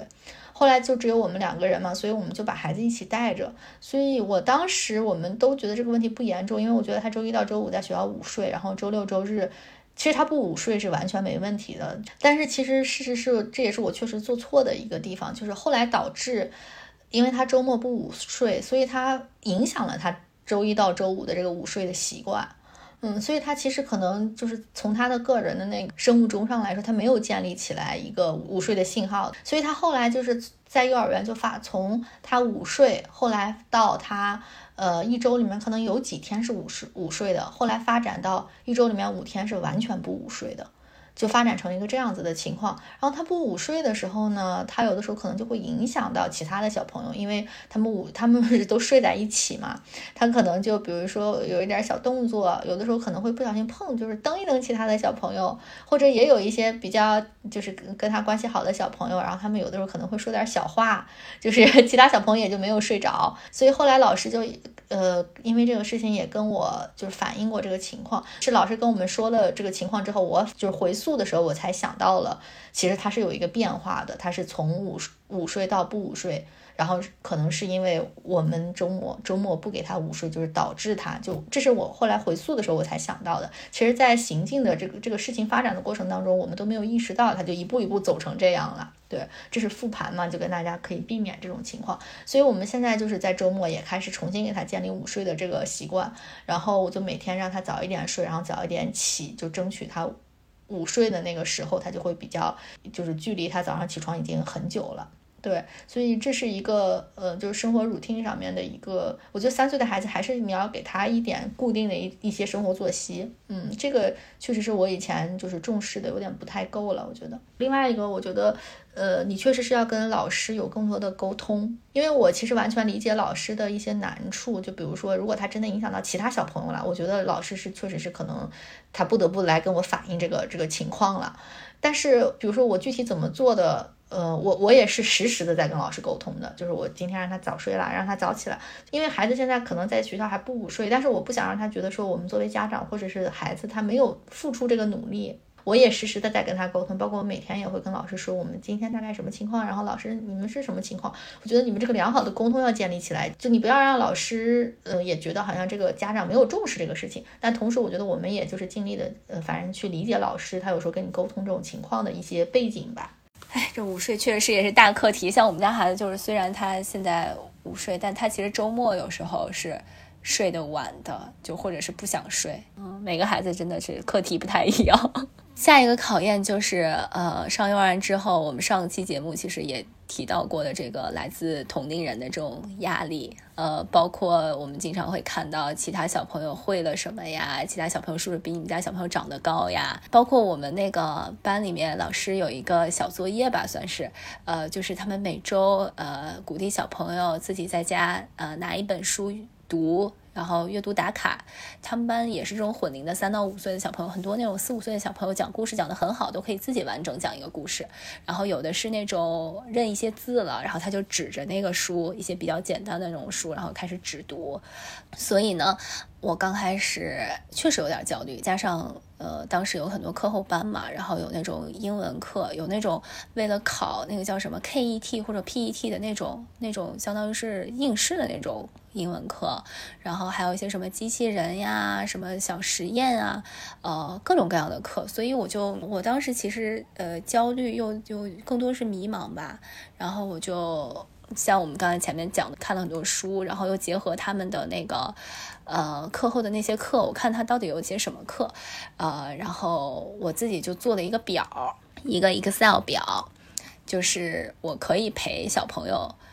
在家的时间干些什么。但并不是那种严格的计划表，因为我看很多网上，呃，小红书上有给我推那种什么三岁半小班小朋友放学后五小时都干了啥，我的老天，那真是满满当当的五小时，人家是按那种。按课来的语文是要什么听什么看什么读什么认多少字儿，然后数学干什么英文干什么，纯粹是一个家教的那种。我倒不是那样，但是我是罗列了一些可以在家跟他做的活动，然后结合其实呃我们前面提到的那些很多东西，然后我比如说中文，我把阅读打卡罗列进来了，然后这个可能是一周一次，然后哪天做的我有一个日期，我在下面打一个勾，然后我会让他听，就听很多故就听书什么各种音频素材吧，就。就这个其实是干的最多的，因为随时都能干。还有一件事是我现在每天晚上会做的，就是睡前我会呃给他读三首古诗，就是纯读，呃不要求他背，呃但是我每天会读。然后其实最近他因为生病就坚持的不太好了。我最开始会每天晚上跟他读，然后第二天上学的路上我在路上我再给他念一遍。嗯，你要求他跟你一起读吗？还是我不要求？那他能听懂吗？但是就是我不要求他听懂，我也不要求他跟我背，就是纯粹的听。嗯，因为我之前会给他在那种那种什么有一些听读的那种小机器里面，它是有这种音频的，我会直接给他放，但他觉得那个很枯燥，然后我说那我就每天给你读吧，我会跟他约好说每天睡前妈妈给你读三首，然后你听就行。你如果因为他那个其实也是绘本，如果你愿意看就看，然后如果不愿意看就不看。但我会有时候会引导他，比如说我说前两个字，他能不能说出来后三个字？他有的能，有的不能，但不能就不能了。因为我的那个大原则就是我不强迫他记忆。这个其实有一点功利的想法，就是你将来肯定要背这些东西呢，我可能提前给你输入一点，但我不太想强制他，就是我明天考你能不能背下来？我觉得这个没有必要。嗯，就是相当于是让他熟悉一下吧。嗯。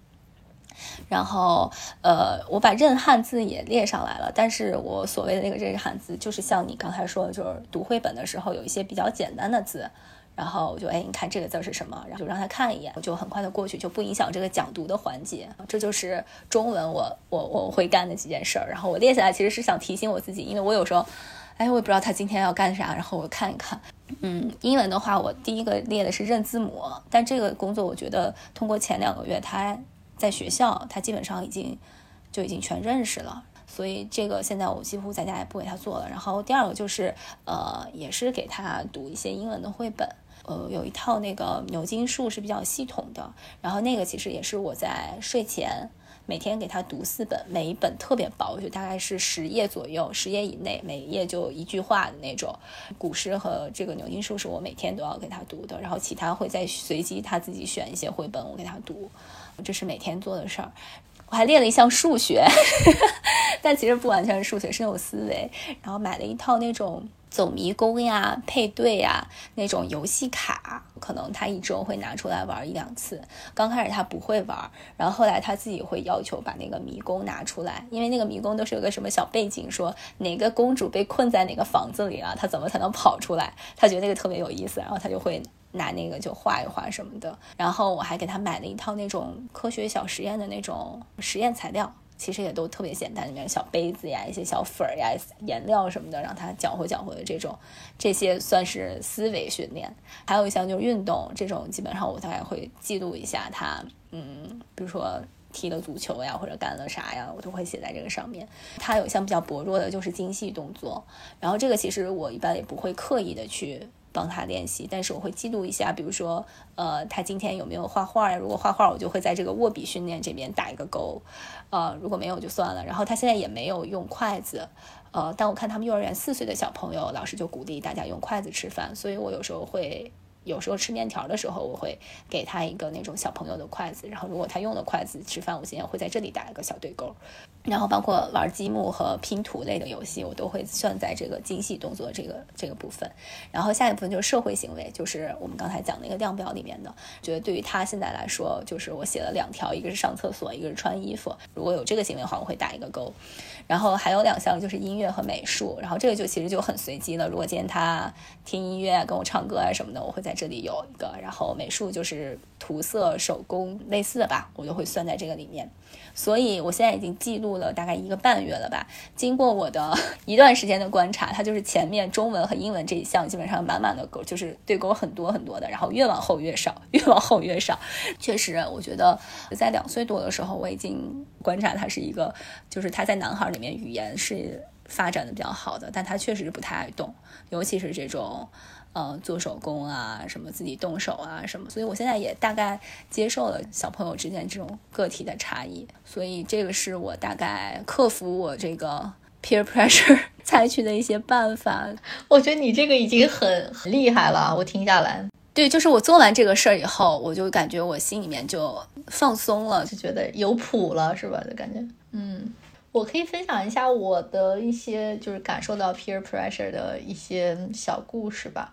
其实我上次节目应该也说了，就是有的时候会从老师发的一些照片里面，你会找到一些细节嘛。就比如说他们一起在写学写数字吧，比如说写二或者写三，旁边的小朋友就写的很好，他这一页就是空白的。这种时候你就会觉得哇，人家是不是练了这个东西，或者是人家是不是学了这个东西，你就会觉得压压力很大。这个还不是让我觉得压力最大的部分，因为我觉得这个你可以，我当时觉得说你给他补一补，应该能补上来嘛，会让我常常觉得还有一个压力比较大的时刻是那种，他们那个幼儿园也有一点像蒙氏的那种概念嘛，他会有那种感感官桌，嗯，你会经常看到老师发的照片，就是感官桌周围围了四五个小朋友，就在那类型的照片里面，我从来都没有见到过他，我当时就很有点担心，我说他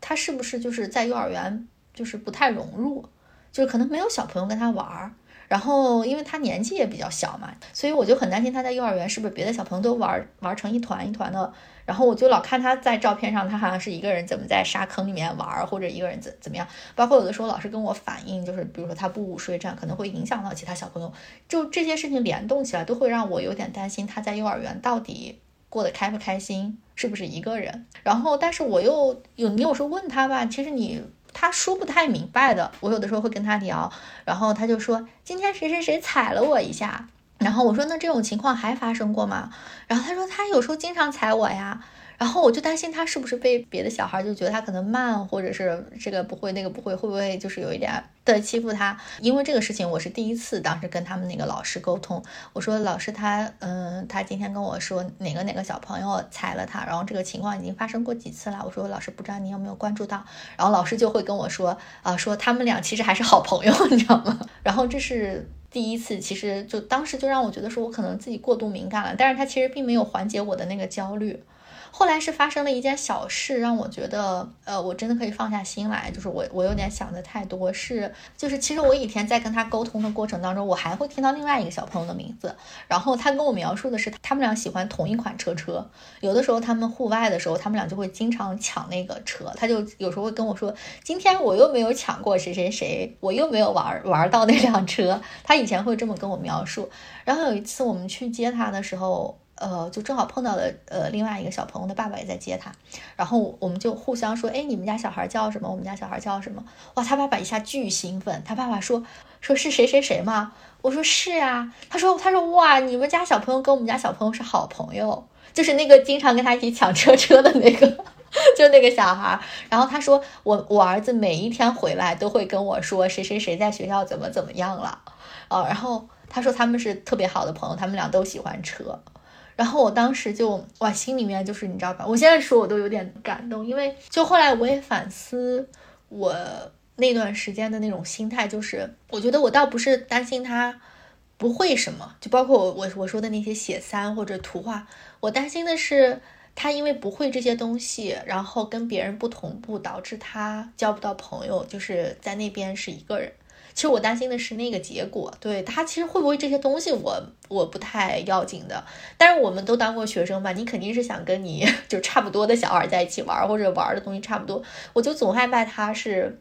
一个人。后来都当我知道他真的在学校有朋友的时候。哇！我一下整个就整个人就放松了，我就觉得我后面就再看那些照片的时候，就是他会不会这个会不会那个，我都我都没有关系了。然后后来我就经常鼓励他，我说你可以邀请你的那个好朋友来我们家玩啊。然后就是我就我很希望他就把他的朋友能带回家来，我们一起玩。我是喜欢这种对，因为我其实我一直觉得，嗯，学生时代就是学生也是一个小社会，我特别看重的就是。呃，孩子在学校跟同龄人之间的这种交往，其实我觉得他学习成绩，嗯，这些我都都不是我最看重的。就是我我觉得他他的这个跟同龄人的交往非常影响他的性格，同时就是对他一生的这种这种关系，就处理关系也是一个很好的一个一个入口吧。所以我一直都就在这个事情上是我比较在乎的。嗯，我自己怎么觉得，就是父母是什么样的人，其实你就是孩子一定会受这个影响。比如说，如果你是一个很爱交朋友的人，你是一个很好客的人，那你经常邀请你的朋友来家里，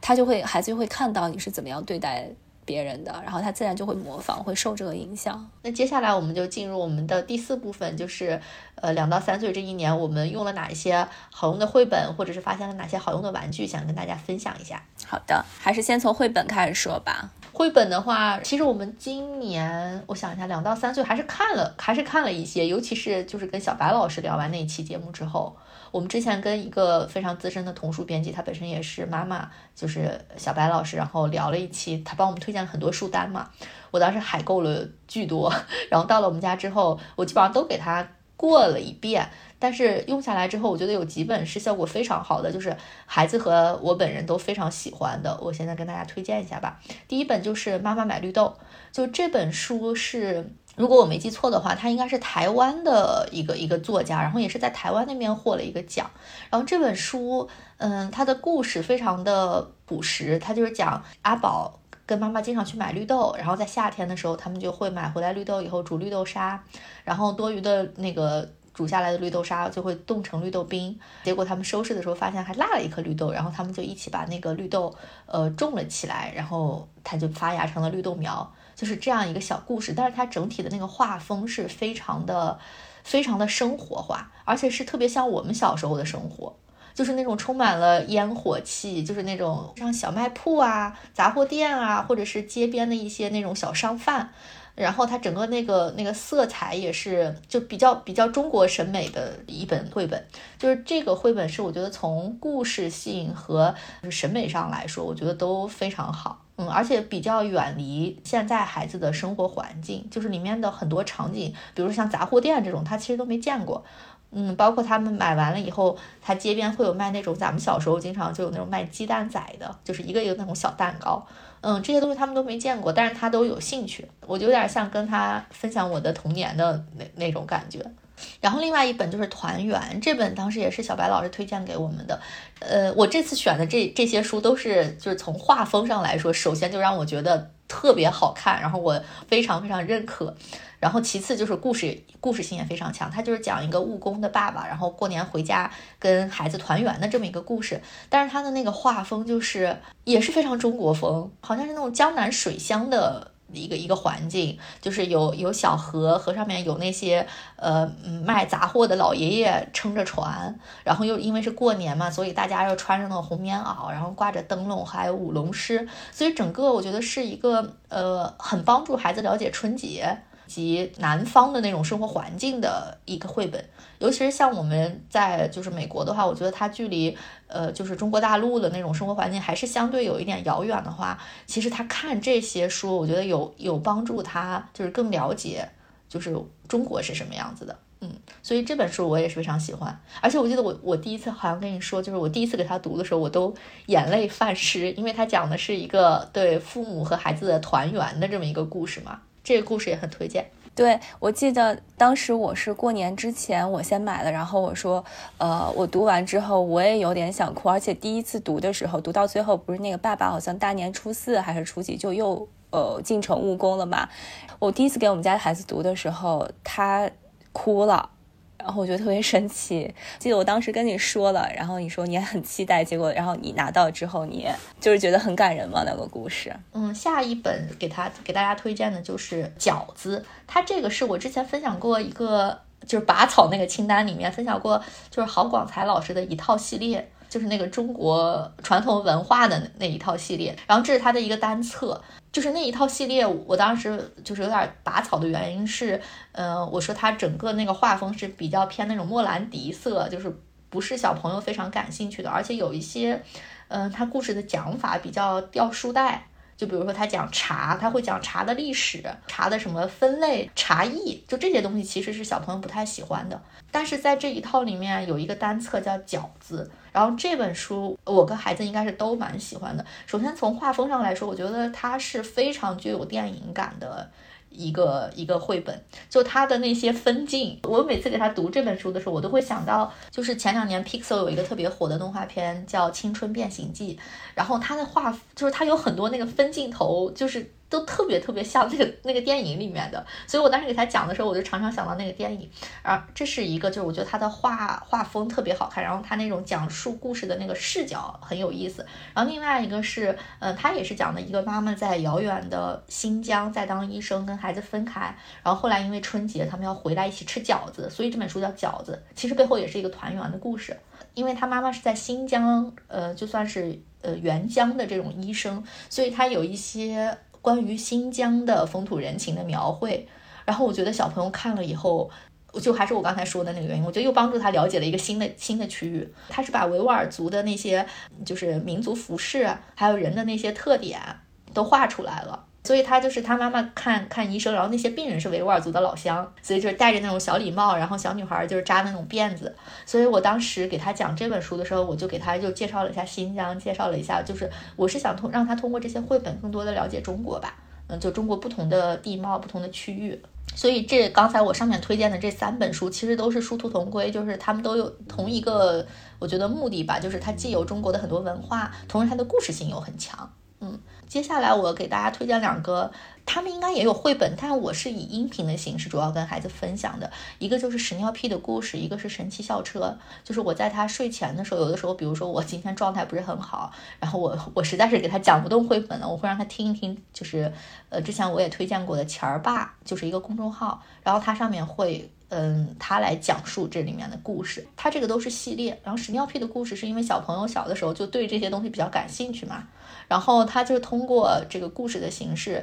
就把 法式尿屁都介绍了一下。然后，但是他那个故事本身确实是趣味性很强，然后这个主题孩子又比较喜欢。嗯，所以我觉得这一套也很推荐给大家。然后神奇校车的话，它有点类似于是一套科普的这么一个故事。它讲的是，呃，应该是一些小学生，然后他们有一个比较奇怪的老师，然后这个老师就会带带他们探索各种各样的地方，坐上这个神奇校车。比如说，它的第一集就叫水的故事，他就讲这个地球上的水是怎么循环的。然后他们就是假装是水分子，跟着这个这个城市里面的整个水，就是经历了一遍这个水循环。它会有很多科普性质的东西，但是它也有一些趣味性。然后我觉得孩子就是他可能听这个，其实现在对他来说可能是过早。嗯，但是他并不排斥的话，所以我就也一直给他听。然后他有时候还会主动跟我说：“我想听神奇校车。”对，反正就那些主题都挺有意思的，有火山的，有恐龙的，还有人体内部探险这一套，我也觉得也可以作为一些有科普这方面启蒙需求的家长的一套推荐读物吧。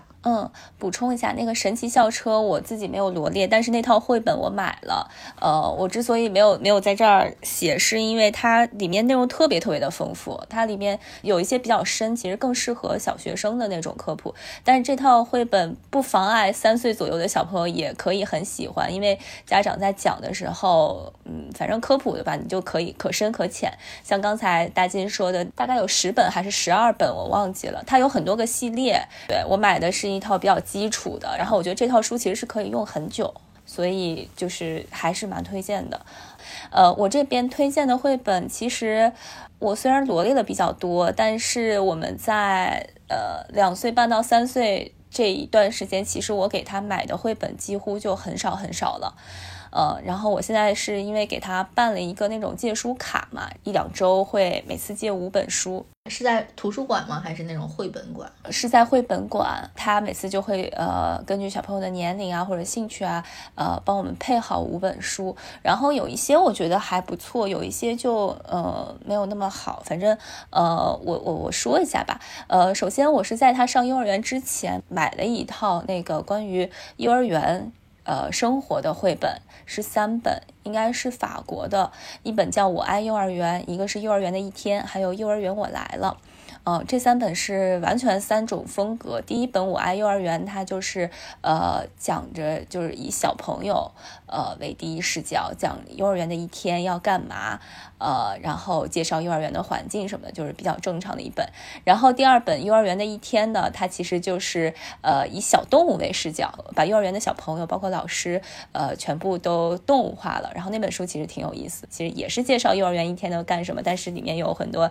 拟人化的小动物。这本小朋友挺喜欢的，然后幼儿园我来了这这一本就更加抽象了，他把这个幼儿园的小朋友就是用一些最简单的那种圆圈。点点画出来了，然后蓝色的点点是男生，呃，粉色的点点是女生，然后大一点的点点就是大大班的小朋友，小一点的点点就是小班的小朋友。然后这一本我就觉得我自己感觉，包括我们家小朋友的反馈就比较一般，就是呃情节也很简单，然后画风也全是点儿，所以他就不是很喜欢。对，所以这一套书。我当时因为呃想给他上幼儿园，提前铺垫一下，讲一下幼儿园会干一些什么，所以就是直接在网上搜了，然后他就说，呃，这一套书是可以单卖，可以一起买的，所以就如果说大家也想做一些这方面的呃铺垫的话，我觉得可以比较推荐前两本，就是《我爱幼儿园》和《幼儿园的一天》，嗯，我觉得就够了。然后第二套书也是跟小白老师聊完之后，呃，我买的就是呃，当时我们不是聊关于中国传统文化的嘛，然后他就推荐了那个饺子和汤圆那本书，当时我买了这本书，呃，买回来之后，它里面那个画风其实是那种很 Q 很可爱的，就是呃，饺子和汤圆是呃两个好朋友，然后就是对比饺子是咸的，汤圆是甜的，然后它们的外形有什么区别，什么特别特别可爱。呃，我自己觉得这本绘本其实非常简单，故事性几乎没有，它就是那种比较可爱，每一页讲他们的一个特点，然后他们两个一起玩耍，泡在汤里面洗澡，就大概是这样子的。呃，但是小朋友会觉得那个形象特特别特别的可爱。我我记得我当时也是过年之前嘛，因为要过年要吃饺子，然后正月十五要吃汤圆，我就给他买了这本书。然后呢，他看完之后就闹着要吃。是第一个反应，然后第二个反应就是他自己会在那个板板上要画，说我要画一个汤圆什么的，然后他会画上小眼睛、小小脚丫。我觉得就是他们的反馈还是挺不错的。然后后来那个绘本馆呢，刚好那个老师就给我配了一本同系列同一个作者画的那个小粽子。那个故事就是讲的中国各个地方不同的地方，北方是甜粽子，南方是咸粽子，然后四川那边还有辣粽子。然后那个故事我们家小朋友贼喜欢，就是他每天那段时间读那本书的时候，他每天要跟我演这个小粽子演五六遍，就是比如说我扮演一个北方的，然后他要扮演一个南方的，然后还要划龙舟什么的。这两本书其实我还是蛮推荐的，因为跟生活其实离得也比较近嘛。然后他们看完之后，可能也会爱上这种食物，然后也对这个节气或者节日有一些理解。接下来还有一本书，我觉得挺有意思的，叫《大脚丫和玻璃鞋》。这本书好像没什么名，是一个美国的画家画的。然后它的背景大概就是我们都读过那灰姑娘的故事。然后呢，它的背景就是有一个芭蕾舞团要挑选演员去演这部舞剧，有一个女孩。脚丫特别大，但是他被选中了跳灰姑娘这个角色，然后他就受到了另外一个女孩的各种嫉妒。在正式演出那一天，那个嫉妒他的女孩就把他关到了仓库里面，自己上台去跳了那个。灰姑娘的那个角色，后来呢，大脚丫的这个一号女主角吧，算是她被她的朋友从仓库里救了出来，然后他们就在演出的舞台上，呃，进行了一番对这个玻璃鞋的争夺吧。嗯，最后呃是这个大脚丫的女孩，嗯，在舞台上打败了那个小脚丫的女孩。她其实是对真正的这个灰姑娘的故事的一个有一个互文的关系，因为。观众在台下看到台上的两个女孩，就好像是灰姑娘和他们的姐姐在抢那个玻璃鞋一样，嗯，但是其实她又有点打破那个 stereotype，说你只有脚很漂亮、很小的那个女孩才能演。灰姑娘反而是一个就身材很高大、一个大脚丫的一个女孩，呃，得到了灰姑娘这个角色。但是她的反转还不仅仅在此，就是我们一般会这种坏心肠的女孩，最后可能得不到好下场。但是她最后还有一个小小的 ending，是这个抢夺了别人的角色的女孩，最后在冰球场上找到了适合她的角色，她成了一个非常成功的冰球运动员。我觉得这个故事其实还蛮有启发的，就是她。不像那种我们传统的那种一个好的人和一个坏的人，他其实还有蛮蛮丰富的，就是对于人性啊，还有你适不适合自己，能不能找到适合自己的角色，呃，以及你要处如何处理，当你想要某一个事情的时候，但这个东西不属于你的时候的这种嗯落差吧。我觉得最后就是大家都得到了一个很好的呃结局。而且他还又对这个灰姑娘这个故事又有一个重新的演绎和讲述，嗯，我觉得还挺有意思的。而且我觉得这本书其实挺适合小女孩来读的。我觉得小女孩读这本书可能会感受会更好一些。我还想推荐一本我自己很喜欢的书，是那个《小王子》，呃，中信出版社。出的中英的双语版，它就是基本上就是画的呃小王子那个故事，但那个画风实在是太美太美了，就是每一页我觉得都像一幅就可以挂在墙上的画儿一样，特别特别的美。他把整个那本书就是用很精简的方式画下来，但是它里面那个语言，不管是中文还是英文，它的改写都非常的优美，然后非常的简洁。给孩子读起来，我基本上就是原原封不动的照着读。因为他那个语言真的很美，我觉得我我自己在增加任何的话，都好像就有点那个 破坏了那种意境。哎，那他对这个故事的反馈怎么样呢？我觉得《小王子》就是这种很经典的故事，他理解不了很深，他就呃只是喜欢里面，比如说，哎，小狐狸怎么样了？这个玫瑰花怎么到底在不在这个星球上？他就是一些表面文字表面的理解。我觉得很多故事他们可能理解不了那么深，但是我觉得可以就是一个熏陶吧。对，包括审美的 熏陶，那个书真的画的太漂亮了。然后再分享一本我我们家孩子自己特别喜欢的书，叫《谁吃了我的苹果派》。这本书 也是特别巧，是有一次我之前不是探员嘛，带他去幼儿园，然后呃他在人家的那个图书角发现的，就很随机的发现了一本书。回家路上，包括回了家，就他就说我就要这本书，然后我就给他下单了。这是一个韩国的绘本，然后故事大概就讲的是一只小老鼠和一只小刺猬做了一个特别大的苹果派，他们放在花园里，呃，然后回房间去拿餐具的时候，这个苹果派。就被偷走了，然后他们就一直追，追着追着就嗯没有追到小偷，但只把他的尾巴拔了下来，然后他们就拿着这个尾巴去找到底是谁偷了他们的苹果派，然后一路上就遇到了什么鸭嘴兽啊、孔雀啊，呃等等吧，一些尾巴长得很奇特的一些动物，呃，然后最后发现这个呃尾巴居然是壁虎的，但他们找到壁虎的时候，发现壁虎的尾巴又长了出来，就整个他的这个故事画的是很有。趣味性的，呃，但是它其实里面有一些小小的这种科普的成分嘛，它会讲，呃，每个动物的尾巴是什么样的，然后壁虎的尾巴原来是可以长出来的，嗯，相当于在把一些很简单的这种，呃，小知识画在了一个绘本里，然后就是，而且画的也很有趣。然后同类型的有一本绘本叫做，呃，蚂蚁和西瓜，这个应该是一个日本的绘本吧，嗯，大概就讲的是一对蚂蚁发现了一块人类掉落的西瓜，然后他们搬呀搬。呀，搬不动，然后就回他们的那个蚂蚁洞里面去，叫他们的同伴一起来搬这个西瓜。然后他会在这个整个这个故事里面，就会把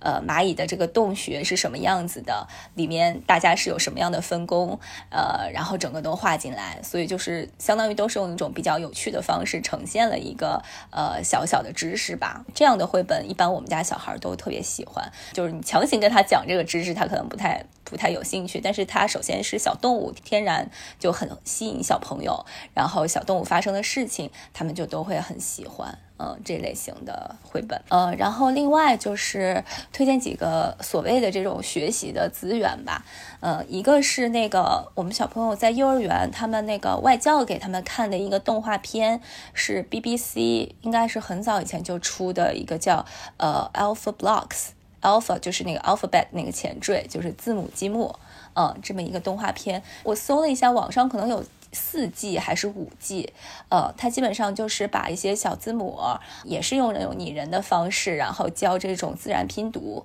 它比如说，呃，C A T D O G 就这种，然后他们会哒哒哒哒哒哒跑出来，然后拼成一个字母，然后演一个小情节这样子。然后我们家小朋友就特别特别喜欢这个。然后看完这个之后呢，嗯，他就自己。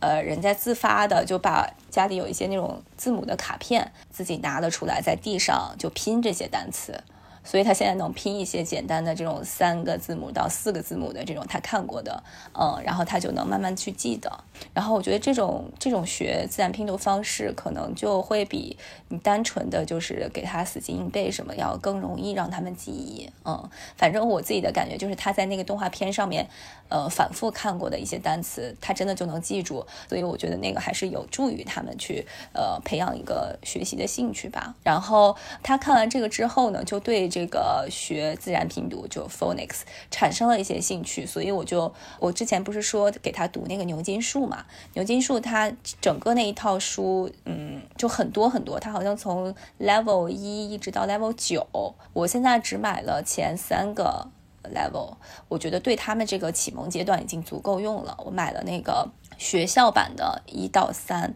然后它里面就每一等级就会有一些是 phonics，就是讲这种小单词的，会配一些。同等级的一些小故事，然后我的用法是我之前其实没用这个 phonics，我觉得有点难。我是指每天给他讲那些小故事，呃，但是他看完这个动画片之后，他就对这个东西好像产生了一些兴趣。我就把那几个 phonics 那几本单册给他挑出来，然后我就会给他指着读一读，然后他自己也蛮有兴趣的，他会呃一个一个字母的音。呃，比如说什么 m mix，嗯，然后有一些他就可以开始认识了。所以那个动画片其实是一个很好的开始。然后从那个动画片孩子有兴趣之后，然后我觉得家长可以选择一些类似的书吧，然后帮他们去强化和拓展一下。嗯，然后第二个学习的小资源是那我我前面说了那种什么小实验的那种小器材嘛，我在网上也是随便搜的，呃，有很多品牌现在都卖这种东西。然后我买的那个品牌叫火星猪的 STEM 小实。实验，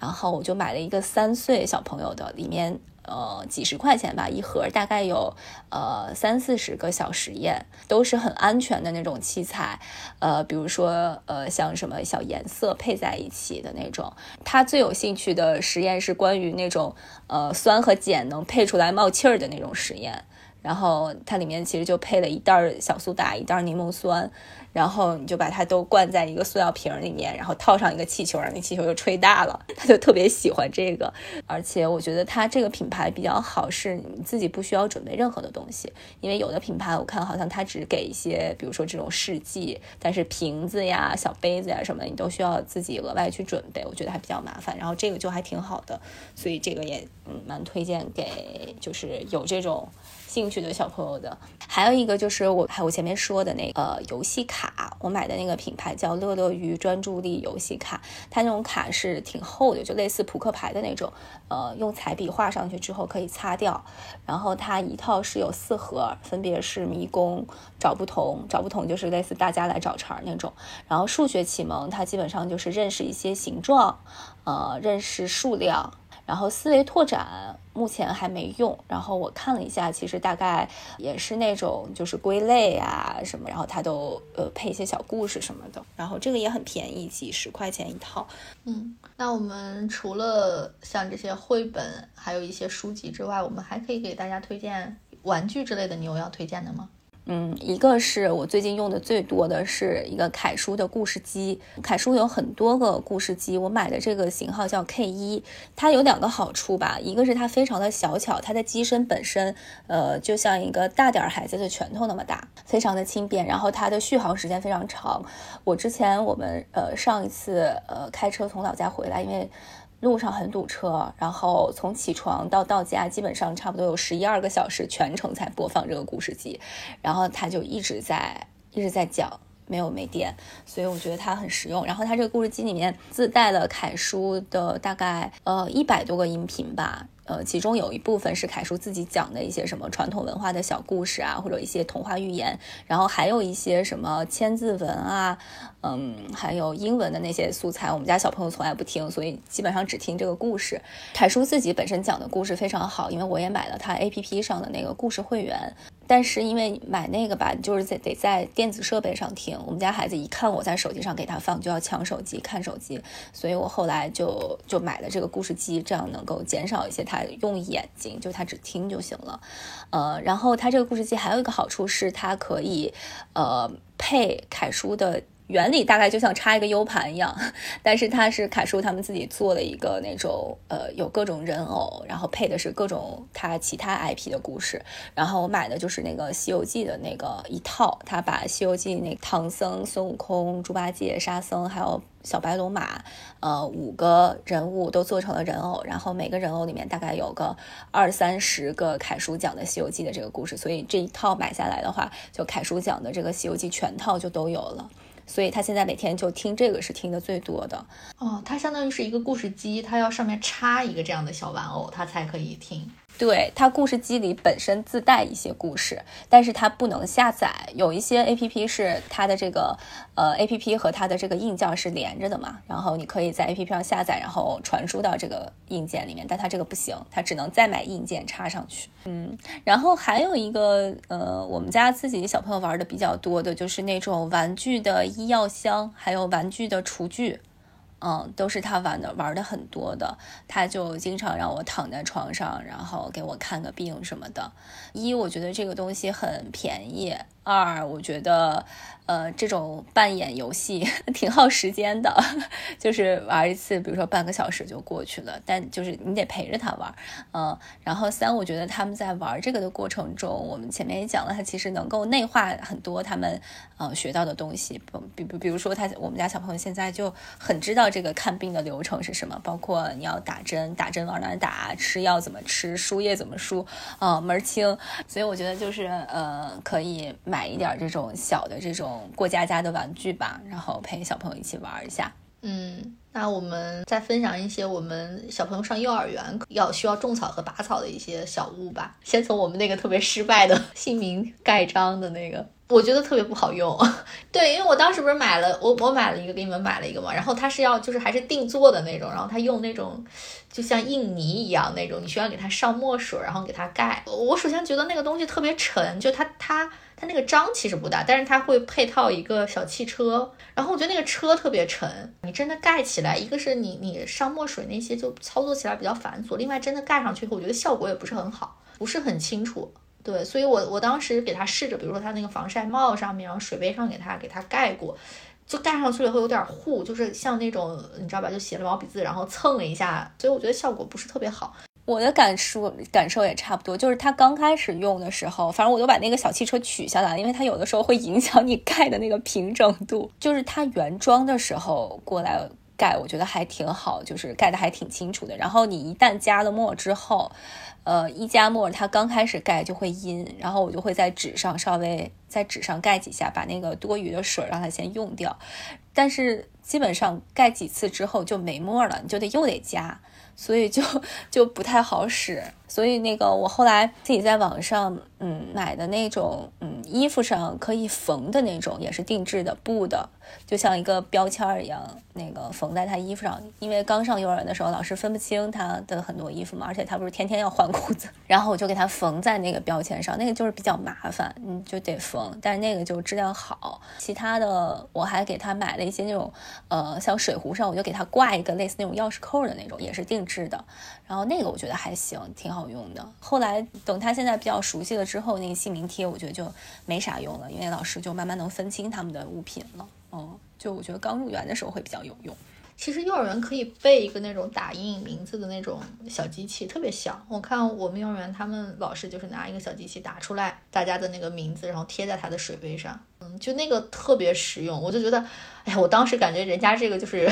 就是生产工具比我高高端很多。嗯，但那个书包就是也是同一个视频给种草的那个日本的那个品牌叫呃 Shukiku 吧，那个小书包确实特别好用。是我们也是买的那一款，它那应该是个网红书包。对，对我看他们好多小朋友都背那个。对，它那个就是自重特别轻，那个书包。嗯，自重很轻，然后它那个拉链非常顺滑。就是小朋友拉起来也没有问题，因为我刚上幼儿那几天，我买的这个书包还没到还是怎么着，然后我就给他背的那个就是那个北极狐那个诺伊同款的那那个小书包，但那个书包确实不太适合小朋友背。首先它那个呃拉链不是不太丝滑，然后其次它嗯如果你装很多东西的话，它胸前没有那个两个背带再扣一下的那个扣，所以小朋友就会往后咧，然后他可能背着就不太舒服。所以我觉得小孩买书包你还是得买。一个前面能再扣一下的，这样他们背着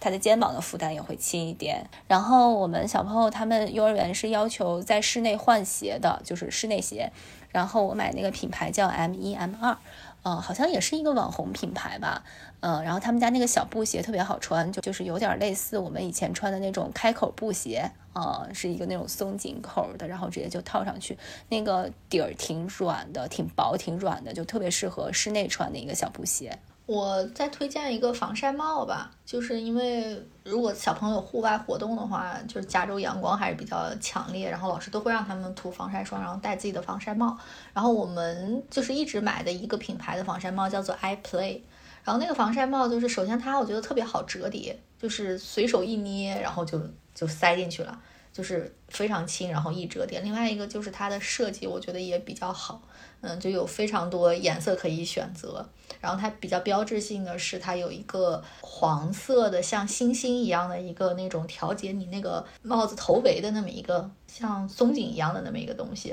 就是那是它的一个标志性的一个小设计。然后我我给他买的主要就是白色的，我觉得比较好搭配孩子每天的不同颜色的衣服。然后这个防晒帽应该是我们所有帽子里面就使用频频率最高的。所以我觉得也可以推荐给大家这个品牌。那我们的第四部分资源好物分享就差不多有这么多的内容吧。最后我们可以总结一下我们两岁到三岁这一年我们跟孩子相处这个过程当中的一些心得和反思吧。哎，我首先想问你一个问题，你觉得很多人都说三三岁以后妈妈就熬出来了嘛？就是就说孩子好带了，你有这种感觉吗？我觉得我的身体上确实没有那么累了。但我觉得我的精神上，尤其是要做的功课上，反而更多了，因为他现在开始学知识了嘛。我觉得就是现在不用像以前一样那么频繁的起夜了，这个就是让我的睡眠感觉好一些，然后整个身体状况会好一些。但我觉得，嗯，就你要操心他的事情更多了，就比如说像我之前说的，你要操心他社交啊，然后要操心他什么时候学什么东西，这些我觉得还是有一点负担的。